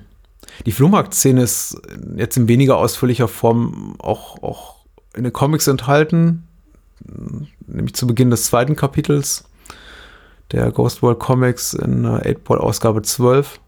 Und im Comic ist es fast beliebig wirkender Moment, so eine kleine Vignette zwischen Enid und Rebecca, die aber überhaupt keine großartige Bedeutung hat für die Storyline oder für die Entwicklung der Figuren. Und äh, für die Filmadaption haben Klaus und Zweigoff den, den kurzen Austausch an sehr viel späterer Stelle in der Handlung platziert und bedeutungsschwanger aufgeladen. Das ist vermutlich auch einer der Gründe, warum einige Comic-Puristen dem, dem Film nicht viel abgewinnen können, weil aus, äh, aus der zeitweiligen Leichtigkeit der Comics dann doch auch irgendwie hier dramaturgisch schwergewichtige Momente konstruiert werden. Was natürlich nicht auffällt, wenn man kein Comic-Leser-Nerd ist. Ja, Simons kleine Geburtstagsparty mit, der, ähm, mit dem gekauften Kuchen, den Inet ja eigentlich selber backen wollte, ist auch so ein Lieblingsmoment, der schnell von witzig zu äh, einfach geckig hier mit, mit seinem Korsett zu zuckersüß und melancholisch wechselt und sogar ein bisschen Spannung bietet, da man, da Mann oder Frau sich vielleicht doch kurz die Frage stellt, ob Enid gegenüber Seymour zugibt, dass sie es war die ihn damals mittels, dieses äh, Telefonpranks in das Diner gelockt hat, wo äh, Seymour seine Flughafenbekanntschaft erwartete. Naja. Wir sehen jedenfalls, dass sie äh, gleich, dass sie die Klappe hält und wichtig jedenfalls in meiner Wahrnehmung ist, dass es äh, Seymours Anzeige, alte Anzeige ist, die Dana die Zufallsbekanntschaft vom Flughafen zu ihm führt. Wichtig insofern, dass Seymour einigermaßen eigenverantwortlich eben ist hier für sein Glück und tatsächlich auch als äh, Person gezeigt wird, die zumindest anteilig sein, sein Leben im Griff hat und äh, selbstbestimmt lebt und nicht in diesem Fall von Enid verkuppelt wurde zu, mit einer der, der äh, Frauen mit äh, Big Titties, wie es hier, glaube ich, Inet so schön benennt. Nicht meine Worte. Letztendlich ist es natürlich Inet, die ihn jetzt zum Rückruf überreden muss. Aber immerhin, Seymour hat den ersten Schritt gemacht und äh, ist eine wichtige Lektion für ihn in, in Sachen selbstbestimmtes Handeln und für Inet eine kleine Lektion in Sachen Demut, weil sie sich ja offensichtlich auch schämt und ein weiterer Schritt in Richtung Neuanfang für beide Figuren. Und die Comic-Vorlage mag all diese Elemente nicht enthalten, ist aber jetzt in ihrer Tonalität sehr nah am Film. Um ganz präzise zu sein, Ghost World, das Comic-Buch, das 97 nach Abschluss der äh, Comic-Episoden in 8-Ball erschien, ist sehr nah am Film. Denn ja, die Ghost World-Episoden erschienen ursprünglich von 93 bis 97 in äh, acht Teilen. Und das Buch ist nochmal ästhetisch deutlich näher am Film, da Klaus die Figuren für die äh, Buchveröffentlichung teilweise neu gezeichnet hat, äh, retuschiert hat, um ihnen einen einheitlicheren Look zu verpassen. Und ja, das äh, Ghost World Buch soll man dann meinetwegen auch als Graphic Novel bezeichnen. Aber egal ob im Buch oder den 8-Ball-Episoden, Seymour kommt im Comic nicht vor. Der Fokus liegt klar auf Enid, aber Rebecca hat ähnlich viel zu tun und ist weniger die, die größere Nebenrolle, als die sie im Film in Erscheinung tritt. Was, wie gesagt, auch damit zusammenhängen könnte, dass eben Scarlett Johansson mit ihren 15 Jahren nicht die äh, langen Drehtage haben durfte, wie sie jetzt einen, einen Steve Buscemi oder eine Thora Birch äh, zwar im Jahr 2000 haben durften. Ähm, dafür treten eben Figuren, die im Film teils nur sehr kurze Auftritte haben, im Comic sehr, sehr viel mehr in den Vordergrund, haben deutlich mehr Präsenz, wie zum Beispiel ähm, John Ellis, der von Pat Healy gespielt wird. Und wie gesagt, die Figur ist, die äh, äh, ihnen sogar äh, kinderpornografisches Material verkaufen wird, also im, im Comic super sleazy ist. Das äh, die, die ultimative äh, emotionale Kastration der armen, des armen Seymours, als äh, Dana hier sagte, sie habe sich äh, so schnell auf ein Date mit Seymour eingelassen und hatte ihn zu sich nach Hause eingeladen, weil Seymour ihr so, so harmlos erscheine. Und ich bin mir sicher, sie meint es sogar ähm, komplimentierend, aber äh, Seymours Gesichtsausdruck spricht natürlich eine andere Sprache und ähm, welcher Mensch, egal ob Frau oder Mann, möchte gerne als harmlos oder unbedrohlich bezeichnet werden? Mir bricht das Herz. Und auch hier wird das Motiv eben weitergesponnen, ähm, der, der Entfremdung zwischen den Figuren, beziehungsweise einfach äh, die Figuren auf die äh, Spur gebracht zu ihren jeweils eigenen Leben, die sich jenseits dessen abspielen, was äh, Enid gerne für sie hätte. Äh, auch wieder mal eine, eine der wirklich seltenen Szenen, in denen wir tatsächlich Momenten beiwohnen, die außerhalb von Enids äh, Wahrnehmungsbereich äh, stattfinden. Nämlich hier zum Beispiel in diesen kurzen Momenten, in denen wir mit äh, Dana und also Dana, der, der jungen Frau, mit der sich hier äh, Seymour trifft, alleine sind. und äh, er ist glücklich. Und äh, man weiß nicht so recht, gönnt es ihm Enid oder ist sie neidisch? Ist sie missgünstig? Ich bin mir nicht so sicher. Auch nach dem achten oder zehnten oder fünfzehnten Mal, dass ich diesen Film gucke. Naja. Und äh, nun beginnt auch die, der Abschnitt des Films, wo es Schlag auf Schlag geht mit Enids Reise in die, in die Einsamkeit. Naja, das, gut, das, das klingt etwas zu dramatisch, aber äh, Rebecca legt offensichtlich immer weniger Wert auf äh, Enids Gesellschaft. Und äh, Seymour, wie wir gleich auch noch jetzt in den folgenden Szenen sehen werden, ist viel zu beschäftigt mit seiner neuen Liebe Dana. Und äh, die Tatsache, dass wir hier bei dem Wiedersehen in äh, Cook's Kitchen ähm, mit äh, zwischen Enid und Seymour Dana natürlich fragt, warum ihr ihr neuer heißer Flirt mit einem äh, Teenager-Mädchen Zeit verbringt, ist äh, für das Andauern der Freundschaft zwischen Seymour und Enid natürlich auch nicht gerade hilfreich. Und ähm, ja, Enids namenloser Vater, den wir auch, ich glaube, noch zweimal im Film sehen werden, ist ähm, der lebt ja auch gerade seinen zweiten Frühling und hat äh, dementsprechend auch keine Zeit fürs Töchterlein. ja, arme Enid. Da guckt sie, traurig, in die Welt und in die Wäsche.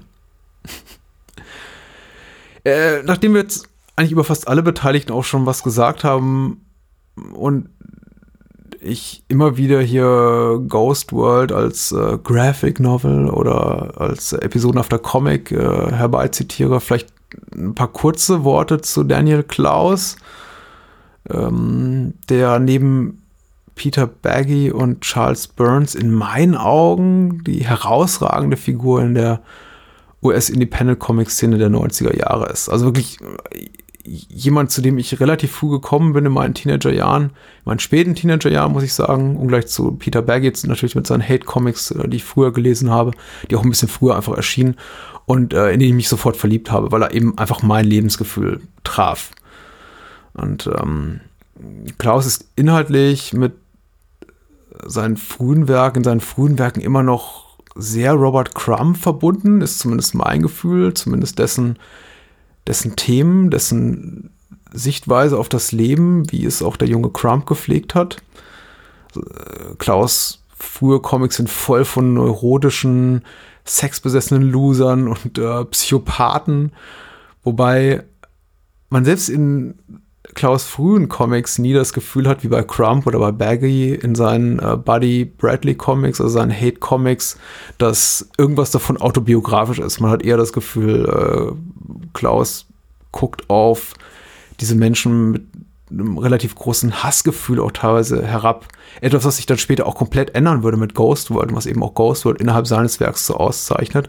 Und als wichtigen Schritt für Klaus ähm, äh, künstlerische Entwicklung dienen. Das ist äh, Ghostwood war in meiner Wahrnehmung das erste Mal, dass er wirklich eine, Fig eine Figuren auch erschaffen hat, die er offensichtlich zu lieben scheint. Und diesem Erzählmuster oder Weg in seinem künstlerischen Werk ist er dann auch treu geblieben.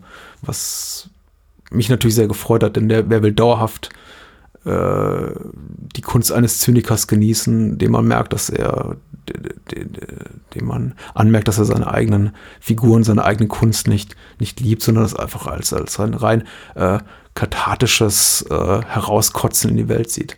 So, ähm, äh, ja, zurück zu, zu Daniel Klaus. Der, der begann als Zeichner für das Mad-Konkurrenzmagazin Cracked in den 80ern, ähm, arbeitete aber neben diesen Auftragsarbeiten schon recht früh an eigenen Geschichten, die er dann erfolgreich an Fantagraphics verkaufte, dem mittlerweile, vielleicht auch damals schon vielleicht größten Publishing-Haus für Indie-Comics in den USA und die veröffentlichten dann auch ab 89 sein Magazin 8-Ball, das zweimal jährlich erschien und viele einseitige Comicstrips enthielt, aber eben auch Geschichten mit wiederkehrenden Charakteren, äh, Skizzen, Leserbriefseiten und ähm, ich finde es wahnsinnig spannend, Klaus dabei zuzusehen, wie er wortwörtlich seine eigene Handschrift entwickelt und seinen Stil verfeinert, bis er dann am Ende der Lebenszeit der ersten 8-Ball-Ära, das war 97, so ein, ein Strich gefunden hat, mit dem er heute immer noch zeichnet. Ähm, 8-Ball, diese Comicreihe, erschien zwar noch bis 2004, allerdings dann zuletzt in unregelmäßigen Abständen von 12 bis 18 Monaten. Und Klaus hatte sich zu diesem Zeitpunkt dann schon von seinem ursprünglichen Konzept dieses, äh, dieses Gemischtwarenladen Anthologieheftes äh, mit einem bunten Mix aus Comicstrips und Porträtzeichnungen und dergleichen verabschiedet, sondern veröffentlichte dann in seinen letzten, in den letzten fünf Ausgaben von 8-Ball nur noch jeweils eine lange Geschichte. Und ähm, ja, ich habe es ja bereits erwähnt, ich bin ein großer, großer Fan von äh, Daniel Klaus, von seinen Comics und nicht jede seiner Veröffentlichungen ist ein Meisterwerk. Aufgrund seiner bis heute anhaltenden Beschäftigung mit Außenseitern und Nischeninteressen und äh, jetzt sogar jüngst mit Zeitreisen hat er aber äh, meinerseits immer noch einen großen Stein im Brett und wer sich für sein düsteres Frühwerk interessiert, der möge sich doch bitte mal seinen Sammelband zu ähm, Like a Velvet Glove Carson Iron zu Gemüte führen, der sehr super ist und so quasi den frühen Klaus, der äh, späten 80er, frühen 90er Jahre nochmal gut illustriert und äh, sein Magnum Opus Patience ist das äh, vor drei Jahren erschienen ist eine große Liebesgeschichte voller Tragik und übernatürlicher Elemente und äh, Gott ehrlich gesagt literarisch vermutlich zum Besten, was ich in den letzten Jahren lesen durfte.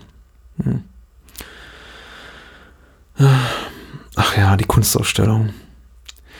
Die Kunstausstellung mit der rassistischen Fastfood-Werbung. Also, ich sag mal, wenn man schon in eine so unangenehme Situation gerät, dann bitte mit Ileana Douglas als äh, Dozentin und Förderin. Douglas ist so eines dieser What's Her Name Gesichter im amerikanischen Film und Fernsehen. Damit würde ich sagen, also sie, sie, ist, sie ist sehr präsent. Man sieht sie häufig. Sie ist stets hervorragend, aber an ihren Namen erinnern sich dann nur wirklich die allerwenigsten. Und ähm, all jenen, denen das auch so geht, empfehle ich beim, beim nächsten Abend, nächsten Filmabend, an dem ähm, Goodfellas oder Cup der Angst läuft, also das Remake mit Robert De Niro, mal auf sie zu achten. Äh, sie ist wirklich relativ großartig darin. Und ja, gut, das sind Rollen, die sie äh, zumindest zum Teil ihrer äh, langjährigen Beziehung mit Martin Scorsese zu verdanken hat. Die beiden waren knapp zehn Jahre ein Paar. Aber auch ohne ihn ist, äh, also auch ohne Scorsese ist äh, Douglas äh, eher großartig. Beispielsweise in Grace of My Heart, dem dem völlig zu Unrecht übersehenen äh, Biopic einer äh, fiktiven Sängerin, der fast zeitlich oder kurz nach ähm, uh, That Thing You Do erschien, dem äh, Tom Hanks-Film, und ich glaube einfach aufgrund der ähnlichen Thematik ein bisschen einfach an Schwungkraft verlor, beziehungsweise nie so richtig in die Gänge kam. Und ich glaube hierzulande niemals wirklich sogar groß veröffentlicht wurde, wenn er nur auf DVD. Da spielt sie die Hauptrolle. Oder ähm, To Die For mit ähm, Nicole Kidman, der Gus Van Sant Film, wo sie ähm, vermutlich den, die vermutlich denkwürdigsten, also zumindest einprägsamsten Moment ihrer Kinokarriere hat, den ich aber hier nicht beschreiben darf, das ein massiver Spoiler wäre. Ja. Und ähm, ja wir sind schon mittendrin in der Abwärtsspirale für Inet. Nee, äh, es klingt furchtbar. Ich, ich, rede immer von, von ich schmeiß Worte wie Abwärtsspirale und, und, und Tragik und äh, Isolation in den Raum, aber der Film behandelt zwar all diese Themen, beziehungsweise zeichnet diese Wege vor und ähm, wir durchleben sie mit den Figuren. Er ist aber niemals aktiv schwermütig oder belastend, möchte ich behaupten, zumindest nicht für mich.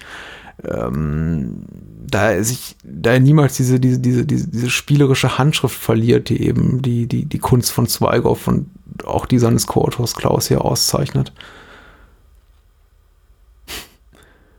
äh, ich erwähnte ja eben, dass die dass die ganzen Nebenfiguren im Ghost World Comic eine eine größere Präsenz haben und ähm, und sei es nur weil weil die Comic-Episoden so viel kürzer und eher ähm, vignettenhaft, ohne nennenswerten Plot sind.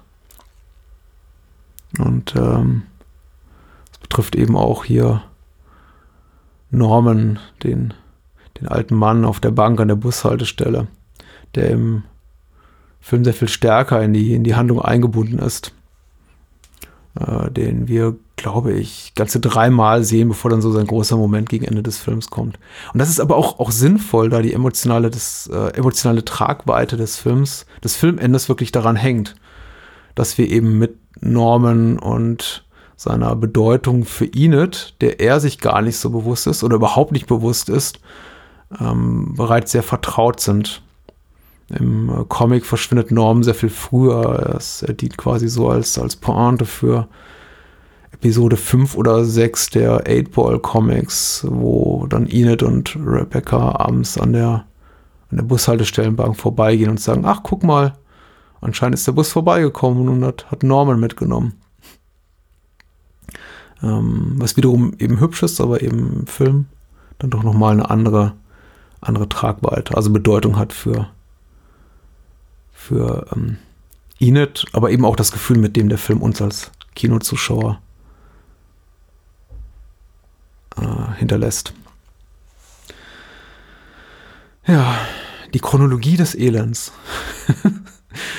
äh, eine schöne Chronologie des Elends, dieser, der, der Abschnitt dieses Films, in äh, dem sich äh, Enid und Rebecca, äh, so wie es scheint, äh, endgültig zerstreiten. Wieder mal super akkurat gekleidet. Das ist äh, absolut beeindruckend. Das ist dass es hier wirklich die Kostümbilder schaffen, mit, glaube ich, einer Ausnahme, nämlich mit dem Raptor-T-Shirt, das Ihnen tatsächlich zweimal tragen darf, es immer schaffen, in jeder neuen Szene oder in jedem neuen äh, Tagesabschnitt, Zeitabschnitt, in dem wir die beiden Figuren sehen, ihnen, ihnen neue Kostüme zu geben und insbesondere Enid eben auch jedes Mal glänzt mit sehr, sehr extravaganter, super hipsteriger Kleidung, die eben damals, als der Film rauskam, überhaupt nicht hipsterig war. Aber ich glaube, heute wird dem von vielen Frauen in urbanen Umgebungen nachgeeifert, dem, was sie trägt. Und äh, ich muss zugeben, auch ich habe hier so ein, so ein Raptor-Shirt zu Hause. Ja, Enid und Rebecca äh, zerstreiten sich und äh, Enids namenloser Vater offenbart ihr, dass die verhasste Ex-Stiefmutter wieder zu Hause einzieht und äh, die arme Enid kann nicht mal mehr auf die Kunst, Kunsthochschule entkommen, was ihr in Aussicht gestellt wurde von Roberta, der, der Dozentin, da ihr Roberta auf äh, des äh, Eklats bei der Kunstausstellung eine, eine schlechte Note ausstellen muss, worauf Enid dann durchfällt. Tja. Äh, und äh, Thora Birch ist ja wirklich gut. Ach, es ist, es ist so bedauerlich. Es ist so bedauerlich, dass sie keine Karriere hatte. Ich weiß nicht, ob sie sich selber äh, eingebrockt hat oder ob es irgendwie das Versagen anderer ist. Ich äh, möchte mal, weil ich wohlwollend ihr gegenüber bin, auf, auf Letzteres tippen und äh, nicht hoffen, aber ihr wünschen, dass es sie zumindest nicht selber war, die diesen, diese Fehler begangen hat, die dazu führten, dass sie jetzt eben nicht die Karriere hat einer, einer Scarlett Johansson oder eines Steve Buscemi. Und äh, hier haben wir wieder mal ein schönes Beispiel dafür, dass all die, all die Tragik kein Grund für die Filmemacher ist, auf äh, einen albernen, aber äh, guten Gag zu verzichten.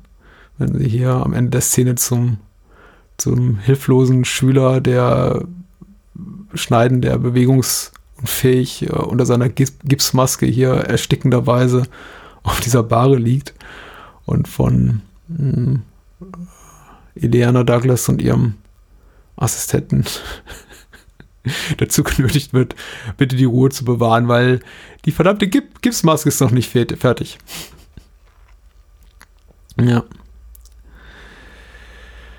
So, ja, Inet reißt Seymour hier mit ins Verderben.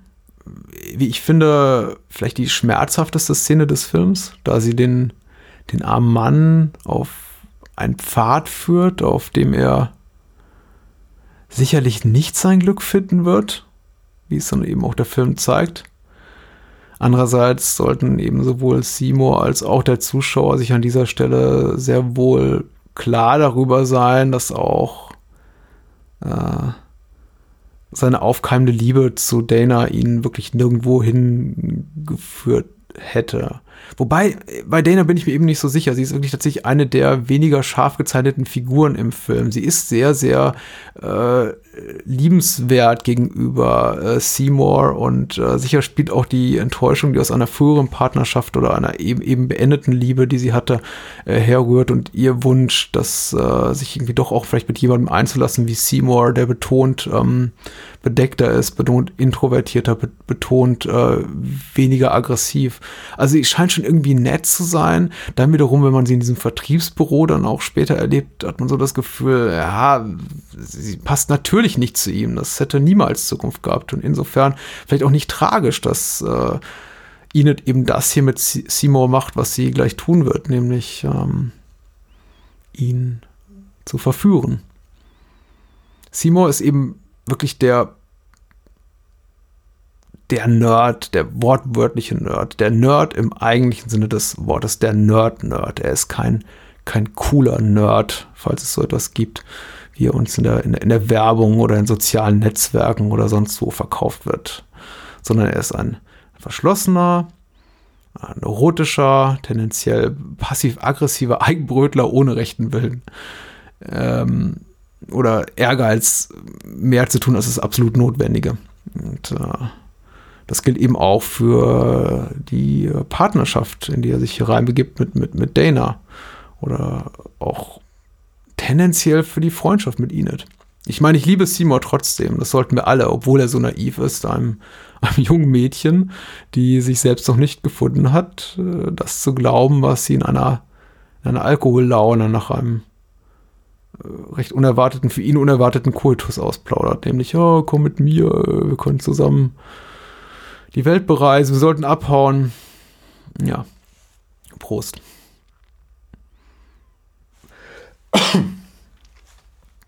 ja. Terry Swigoff begegnet Kritikern oder Zuschauern, die ihn, die ihn hier für die Sexszene, die nur angedeutete Sexszene, also sehen ja eigentlich nur die, das Nachbeben dieser, dieses Moments, dieses intimen Moments zwischen Enid und Seymour die ihm vorwerfen, ein alter Lüstling zu sein, der hier mit Ghost World äh, seine Altherrenfantasie auf der Kinoleinwand auslebt. Dem begegnet Swigoff in der Regel damit, dass er sagt, wenn Ghost World wirklich die Altherrenfantasie wäre, äh, von der ihr glaubt, sie hier vor euch zu sehen, dann würde Seymour am Ende natürlich mit der mit der jungen, mit dem jungen, schönen Mädchen in den Sonnenuntergang reiten und nicht bei, bei seiner Therapeutin sitzen und von seiner äh, Mutter abgeholt werden, die ihm lecker Essen kocht. Das, ja. Das, äh, man merkt auch bei, bei, bei Swigoff, wenn er über den Film spricht, was er sehr selten tut, er hasst Interviews angeblich. Äh, wenn man mal so einen raren Moment erwischt, in dem er äh, Zeuge dessen wird, indem er sich mal zu dem Film äußert, dann merkt man eben auch immer noch eine große Unsicherheit. Und äh, seine Karriere gibt, ist ja auch durchaus Zeuge davon, dass er jetzt kein Filmmacher ist, dem die, die Aufträge und der Erfolg äh, zufliegt. Ähm, und wenn Swigoff sowas sagt wie in, in, die Defensive geht, dann klingt das vielleicht manchmal so ein bisschen nach Understatement seines des Regisseurs, aber Swigoff und äh, seine Produzentin sprechen zum Beispiel auch in dem äh, Audiokommentar auf der Criterion DVD sehr ausführlich darüber, wie stark negativ die Testvorführungen für Ghost World verliefen, die damals United Artists organisiert hatte. Ähm, und wie sehr sie wirklich lange Zeit im Ungewissen darüber waren, ob das, was äh, sie hier produziert hatten, überhaupt ein Publikum finden würde. Und zum Glück tat es das. Und äh, ich äh, möchte mal mutmaßen, das Publikum wird immer größer. Also ich erwähne gerade die Criterion DVD und Blu-ray, die äh, erschienen ist. Und äh, es kann für einen Independent-Film, einen Film mit etwas künstlerischem Anspruch, eigentlich keinen, zumindest in den USA, größeren Ritterschlag geben, als eigentlich die Veröffentlichung im, unter dem Criterion-Label. Ähm, was natürlich sehr, sehr schön ist und mich jetzt mal zu der Annahme auch ver veranlasst, dass sich der Film gut verkauft und die Anzahl von Menschen, die den Film lieben, auch wächst im Laufe der Jahre. Ich habe ihn von Anfang an geliebt. Aber ähm, ich gebe ihm jetzt auch noch mit im Jahr 2018, dass immer noch viele Menschen den Film für sich entdecken und meistens sind es äh, junge Frauen und Männer äh, in ihren späten Teenagerjahren oder, oder in ihren frühen Twents, die dann sagen, hey, das ist so genau mein Ding. Und äh, so kann es auch gerne noch ein bisschen bleiben. Mal gucken, wie lange es dauert, bis der Film komplett unzeitgemäß wirkt. Jetzt kann ich ja zumindest den ganzen Tag oder zumindest knapp zwei Stunden darüber sprechen, was ich an dem Film und den Menschen, die ihn gestaltet haben, so schätze. Aber was sagen, was sagen diejenigen dazu, die es möglicherweise besser wissen? Da sie für ihre fachkundige Meinung bezahlt werden. So, der Lusttöter, entschuldigt, das Lexikon des internationalen Films schreibt, amüsante Komödie nach einer Comicvorlage, die als unverbindliche Teenie-Unterhaltung mit rasanten Schnitten beginnt, zunehmend unbequemer wird und bald in die Abgründe menschlicher Existenz blicken lässt. Die subversive Zustandsbeschreibung einer desillusionierten Jugend, getragen von einer überaus wandlungsfähigen Hauptdarstellerin. Äh, ja, ist okay. Das, äh, was soll man schreiben? rasante Schnitte. Allein das Wort rasant, dafür Gott irgendjemand gehängt. Aber gut. Äh, besser finde ich hier Christina Kaub, die im Spiegel schrieb, äh, 2001 Teenager Hölle. Ich glaube, nee, 2002 war es, als der Film in Deutschland rauskam. Teenager Hölle Made in USA, einer der schönsten Filme über das Erwachsenwerden seit langem dankenswerterweise ohne dumme Dialoge, unnötige Dramen und ohne die leeren Gesichter amerikanischer Nachwuchsdarsteller. Stattdessen stapft eine großartige Thora Birch als Enid durch die Straßen, gefolgt von der in der Originalfassung ewig nuschelnden Scarlett Johansson als Rebecca. Ein wunderbarer Film, optimistisch, bissig, melancholisch und voller Zärtlichkeit für alle, die äh, ihrer eigenen Ghost World zu entfliehen trachten. Schön. ja beachtet hier bitte einmal, äh, falls ihr es nicht schon x-fach im Verlauf des Films getan habt, dass das Set-Design, der komplett generische Coffeeshop, für den sich die Filmmacher sicher einfach hätten bei einer großen Coffeeshop-Kette einmieten können, aber sich dafür entschieden haben, diesen speziell für diesen kurzen, aber folgenreichen Austausch zwischen Enid und Rebecca zu gestalten. Also eigenes Set zu bauen. Und nicht zu vergessen hier das vermutlich zehnte oder zwölfte von Kostümbildnerin äh, Mary Zoffreys äh, individuell für Thora Birds äh, Figur gestaltete Outfit ich vermute mal, hier in, auf einem Markt für Vintage-Klamotten würden hippe Berliner oder Hamburger oder Münchner dreistellige Beträge für sowas hinlegen. Äh, noch eine Kritik, Joachim Kurz hier auf ähm, Kinozeit schrieb zur Veröffentlichung, zur Veröffentlichung des Films auf Blu-ray von Ascot Elite. Leider eine deutschsprachige Blu-ray-Veröffentlichung, die ich nicht so empfehlen kann, weil die englische äh, Synchronspur, äh, englische Tonspur asynchron ist. Äh, mit viel Lust schreibt hier Joachim Kurz an der Überzeichnung. Ähm, herrlich schrägen, aber niemals spöttisch betrachteten Figuren, grimmigen Humor und leiser Zärtlichkeit erweist sich Ghost World viel mehr als eine Art Blaupause für all die Coming-of-Age-Filme der kommenden Jahre, die mit, sich mit viel Herz auf die Seite der jungen und nicht mehr so ganz jungen Außenseiter schlugen, von denen, denen sie erzählten. Eine echte Wiederentdeckung und das liegt nicht einmal an Scarlett Johansson, sondern vor allem an Thora Birch. Und irgendwie fragt man sich insgeheim, warum es diese außerordentlich begabte Schauspielerin niemals so richtig geschafft hat, während ihr Sidekick munter immer weiter die Karriereleiter erklomm. Gut möglich, dass das Leben in diesem Fall ein wenig ungerecht war. Arm Joachim. Ähm, zuletzt vielleicht noch Michael Haberlander im Arteschock-Magazin. Ähm, Zweigow zeichnet vor allem sein ehrlicher, sicher am Dokumentarfilm geschulter Blick aus. Die Menschen in seinem Film sind oft hässlich und oder übergewichtig. Irgendwo quasselt im Hintergrund immer ein lästiger Fernseher und die Jobs der Leute sind eintönig und dumm. Die Konflikte sind in Ghost World etwas weniger spektakulär als in American Beauty. Die menschlichen Abgründe bei weitem nicht so erschreckend tief wie in Todd Solondge Happiness. Äh, oh Gott, der ist auch tragisch. Und das vorherrsch vorherrschende Gefühl ist Tristesse mit einem Schuss Melancholie. Dem begegnen Enid und Seymour mit Ironie und Spott, aber auch Verzweiflung und Resignation. Dafür, dass der Film dabei nicht zu einer Sarkasmusorgie bzw. einem depressiven Rührstück wird, sorgt Zweigows äh, zweite Qualität. Er ist ein Menschenfreund. Die Witze in Ghost World sind zwar oft bissig, aber nie verletzend. Selbst die schrägsten Typen und größten Spinner behalten ihre Würde und werden nicht für einen billigen Witz der Lächerlichkeit preisgegeben. Und trotz aller Trostlosigkeit durchzieht den Film auch eine heiter, lakonische Stimmung. Ja. Äh, die hier zitierten Kritiken sind jetzt sicher nicht allumfassend und äh, 100%ig äh, repräsentativ in der Wiedergabe des Meinungsbildes zu Ghost World, aber bilden zumindest punktuell das überwiegend wirklich sehr wohlwollende Kritiker-Echo ab. Also, dass, der, dass der Film trotz seiner Beliebtheit jetzt beim Feuilleton kein, keine ernstzunehmende Chance auf den Drehbuch-Oscar hatte, für den Klaus und äh, Zweigoff, die beiden Co-Autoren, nominiert waren, dürfte jetzt wirklich äh, niemanden überraschen. Also äh, sie war nominiert für den Academy Award für das beste adaptierte Drehbuch, genau. Dafür ist, dafür ist Ghost World schlicht zu idiosynkratisch, möchte ich meinen, zu störrisch, zu, zu unkonventionell, zu unbequem und äh, ja, leider nicht zuletzt auch zu erfolglos, denn der Film spielte weltweit gerade einmal rund 8 Millionen Dollar ein und somit wirklich kaum mehr, als er gekostet hatte. Ein, ein Flop im engeren Sinne war er aber nicht, da der Film jetzt auch nicht in wirklich vielen Kinos lief, nämlich anfangs nur in einer Handvoll Säle. Und die waren immerhin voll, wenn man den Statistiken glauben darf, zumindest in den USA. Aber gegen einen Knallerfilm wie Jurassic Park 3, der am selben Tag in den USA startete, hatte Ghost World äh, natürlich zumindest finanziell keine Chance. Und ähm, in Deutschland bin ich mir nicht hundertprozentig sicher, aber meine, hatte, meine ich hatte der Film überhaupt keine, keine Kinoveröffentlichung.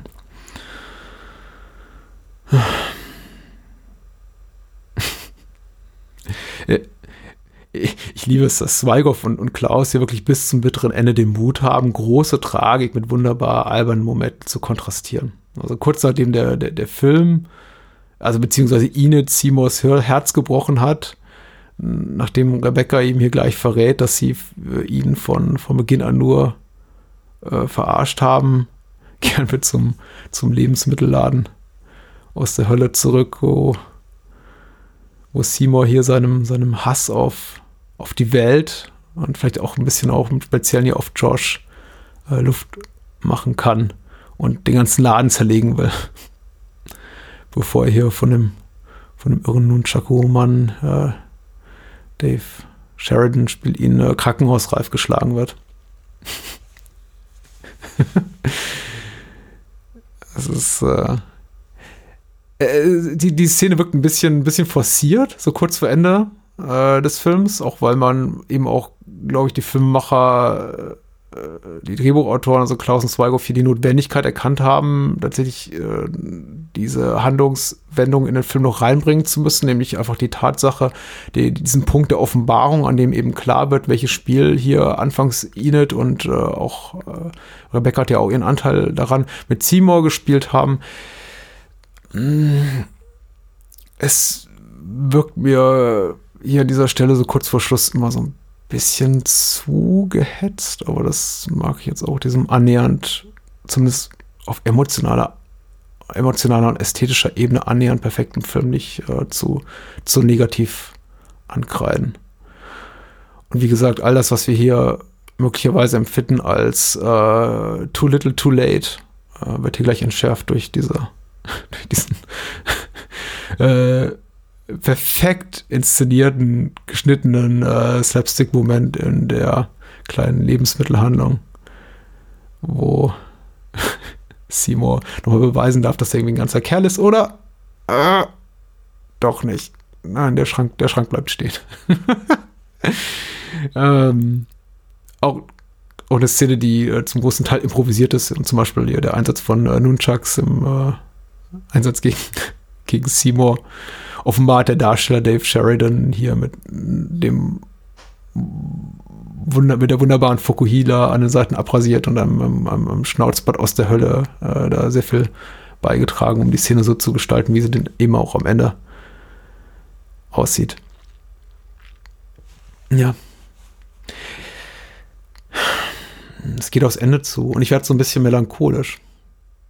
Ich habe mir Ghost World für einen dieser jetzt bis dato raren Audiokommentare ausgesucht, die ich mache. Rar deswegen, weil sie eben auch durchaus ein, ein, ein Maß an Konzentration, auch Vorbereitung erfordern, dass ich, für das ich einfach nicht immer die Zeit habe.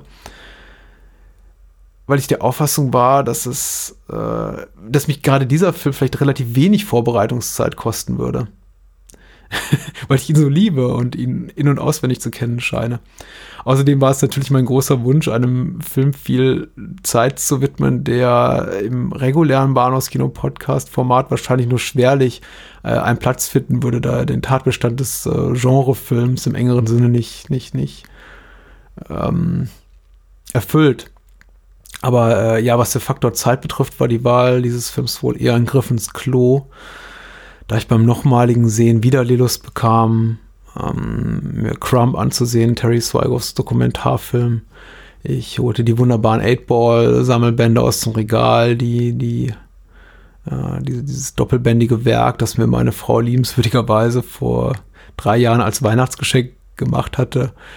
Äh, und, und, ich fing damit an, herausfinden zu wollen, was zum Beispiel mit Thor Birchs Karriere schiefgelaufen ist, wofür wiederum Stunde um Stunde verflog und ich las Interviews in, in, in Vanity Fair und in Vice mit Terry Swigoff, der abseits äh, eines Pilotfilms für Amazon vor ähm, einem Jahr ungefähr seit, seit über zehn Jahren kein Kinofilmprojekt mehr erfolgreich stemmen konnte. Und beim Überfliegen der IMDb-Profile der erfolgreicheren Erben dieses wunderbaren Films, namentlich Dan Klaus, äh, Steve Buscemi und natürlich Scarlett Johansson, lachte mir die Ungerechtigkeit der Welt wieder mal so richtig ins Gesicht. Und wer, wer mich kennt, weiß, wie schlecht ich mich mit Ungerecht, wie schlecht ich mit Ungerechtigkeiten umgehen kann.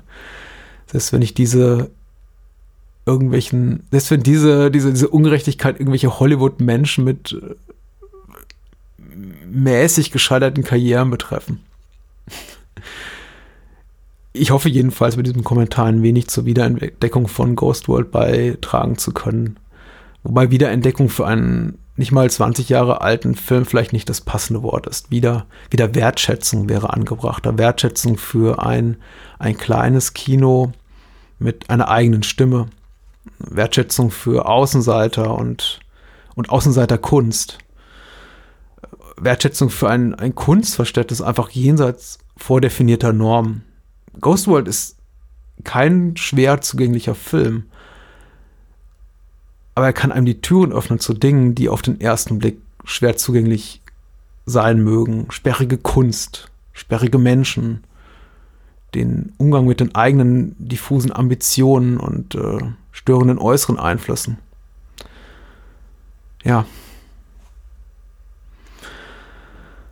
Seufzt. Äh, Terry Swigoff beschreibt die Dreharbeiten rückblickend als, als relativ entspannt im Vergleich zu zu den Schmerzen, denen er sich bei der Produktion von Crumb stellen musste. Nicht zuletzt, weil er auch zu seiner Zeit als Dokumentarfilmer gerne möglichst große Kontrolle über das Bild und die Erzählung und die Protagonisten haben wollte. Und das ist im Dokumentarfilm eben nicht so einfach möglich.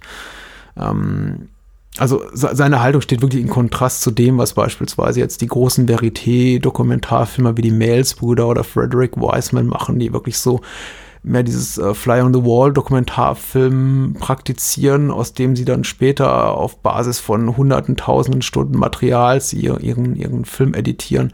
Und keine Praxis ist besser als die andere. Aber äh, tatsächlich einfach äh, ein, ein, etwas nicht vorgeformtes in Form zu bringen, natürlich ungleich schwieriger, schon wenn man schon während der Dreharbeiten machen will. Und äh, hier hatte eben Zweigoff äh, bis kurz vor Beginn der Dreharbeiten zu Ghostworld auch große Panik, ob und äh, die Frage, ob er denn überhaupt ein Spiel Spielfilmprojekt so stemmen könnte, belastete ihn. Aber laut der Ghost World-Produzentin Lion Hafen war er dann am Set so relaxed wie nie und offenbar genoss er das größere Maß an Kontrolle über Schauspieler und Crew im Vergleich zu seinem seiner nahezu äh, komplett in Eigenregie entstandenen Dokumentation Louis Bluey und Crump, die ihn so an, an, an den Rand des Wahnsinns laut eigener Aussage äh, brachten. Es gibt ein berühmtes Zitat von ihm, in dem er sagte, so die letzten Jahre äh, zur Zeit der Produktion von Crumb schlief er wirklich mit einer, mit einer Pistole neben seinem Kopfkissen für den Fall, dass er sich spontan nachts dazu entschließen würde, seinem Leben ein, ein, ein Ende zu machen. Ja. Jetzt wir schon wieder hier in der absoluten, absoluten Depri-Keller angekommen. Ja, die, die letzten Minuten des Films sind nochmal auch ein schönes Showcase für den klavierlastigen Score von David Kitay, dem Rausch, der zu Recht wirklich mit großer Begeisterung genannten Songs in Ghost World oft vergessen wird. Score ist auch wirklich ganz fantastisch. Nicht nur die, die Songs, die darauf auf dem Soundtrack zu hören sind. Aber ja, auch Kitays Karriere hätte, hätte einen besseren Verlauf nehmen können, möglicherweise, wenn er sich nicht mit den falschen Leuten verbandelt hätte. Also, er ist eben relativ früh auch in seiner Karriere mit äh, den Machern der Scary Movie-Reihe und ähm, Produzenten ähnlich schlockiger Spoofs äh, jüngerer Jahre ins Bett gestiegen und äh, darf jetzt hauptsächlich Filme aus der dritten Reihe vertonen. Schade. Ja, ich möchte mich verabschieden, während hier die letzten Panoramen der äh, niemals namentlichen genannten Stadt hier über dem Bildschirm huschen. Wie gesagt, gedreht wurde in LA, namentlich genannt wird der Ort nie.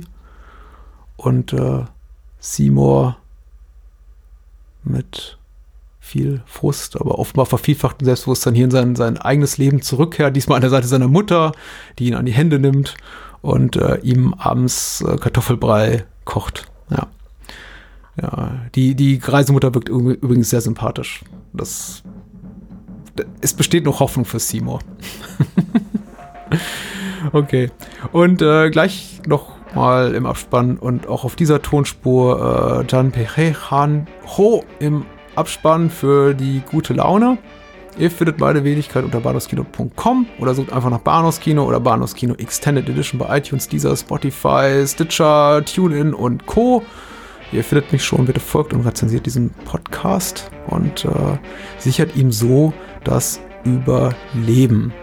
Im Blog unter bahnhofskino.com findet ihr auch Infos, wie ihr mir und dem Ollen Bahnhofskino finanziell etwas unter die Arme greifen könnt. Ähm, bahnhofskino.com. Dies war ein Audiokommentar zu Ghost World. Mein Name ist Patrick Lohmeier. Adios. जीना आसान हो। जान पहचान हो। जीना आसान हो। दिल को चुराने वालों आँख न चुराओ, नाम तो बताओ। जान पहचान हो। जीना आसान हो। जान पहचान हो। जीना आसान हो। दिल को चुराने वालों आँख न चुराओ, नाम तो बताओ। जान पहचान हो। जीना आसान हो।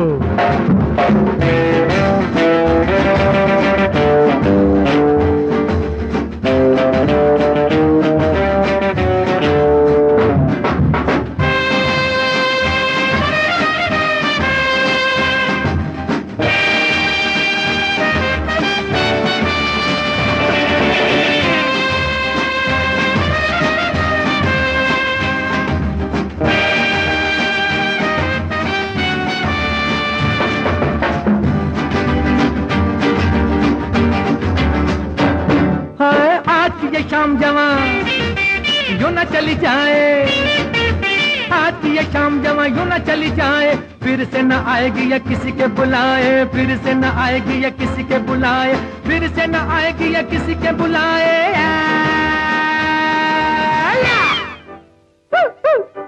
जान पहचान हो। जीना आसान हो। जान पहचान हो। जीना आसान हो। दिल को चुराने वालों आँख न चुराओ, नाम तो बताओ। जान पहचान हो। जीना आसान हो।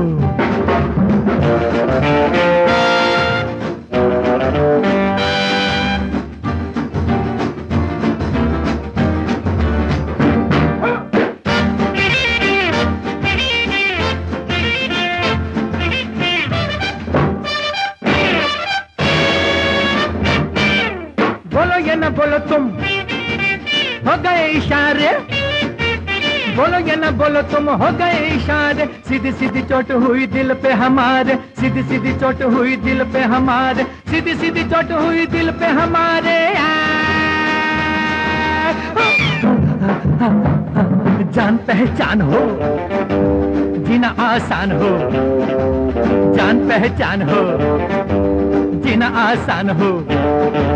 दिल को चुराने वालों आँख न चुराओ, नाम तो बताओ। जान पहचान हो जीना आसान हो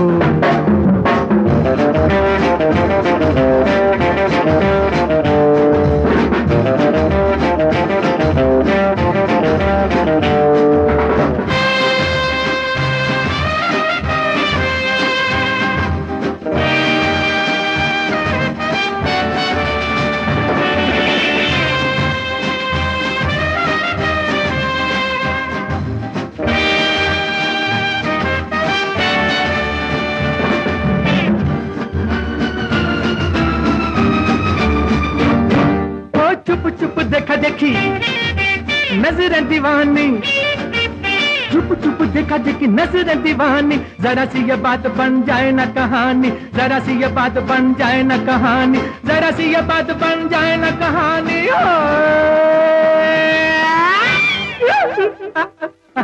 जान पहचान हो, जीना आसान हो। जान पहचान हो जीना आसान हो। दिल को चुराने वालों आँख न चुराओ, नाम तो बताओ, जान पहचान हो। जीना आसान हो।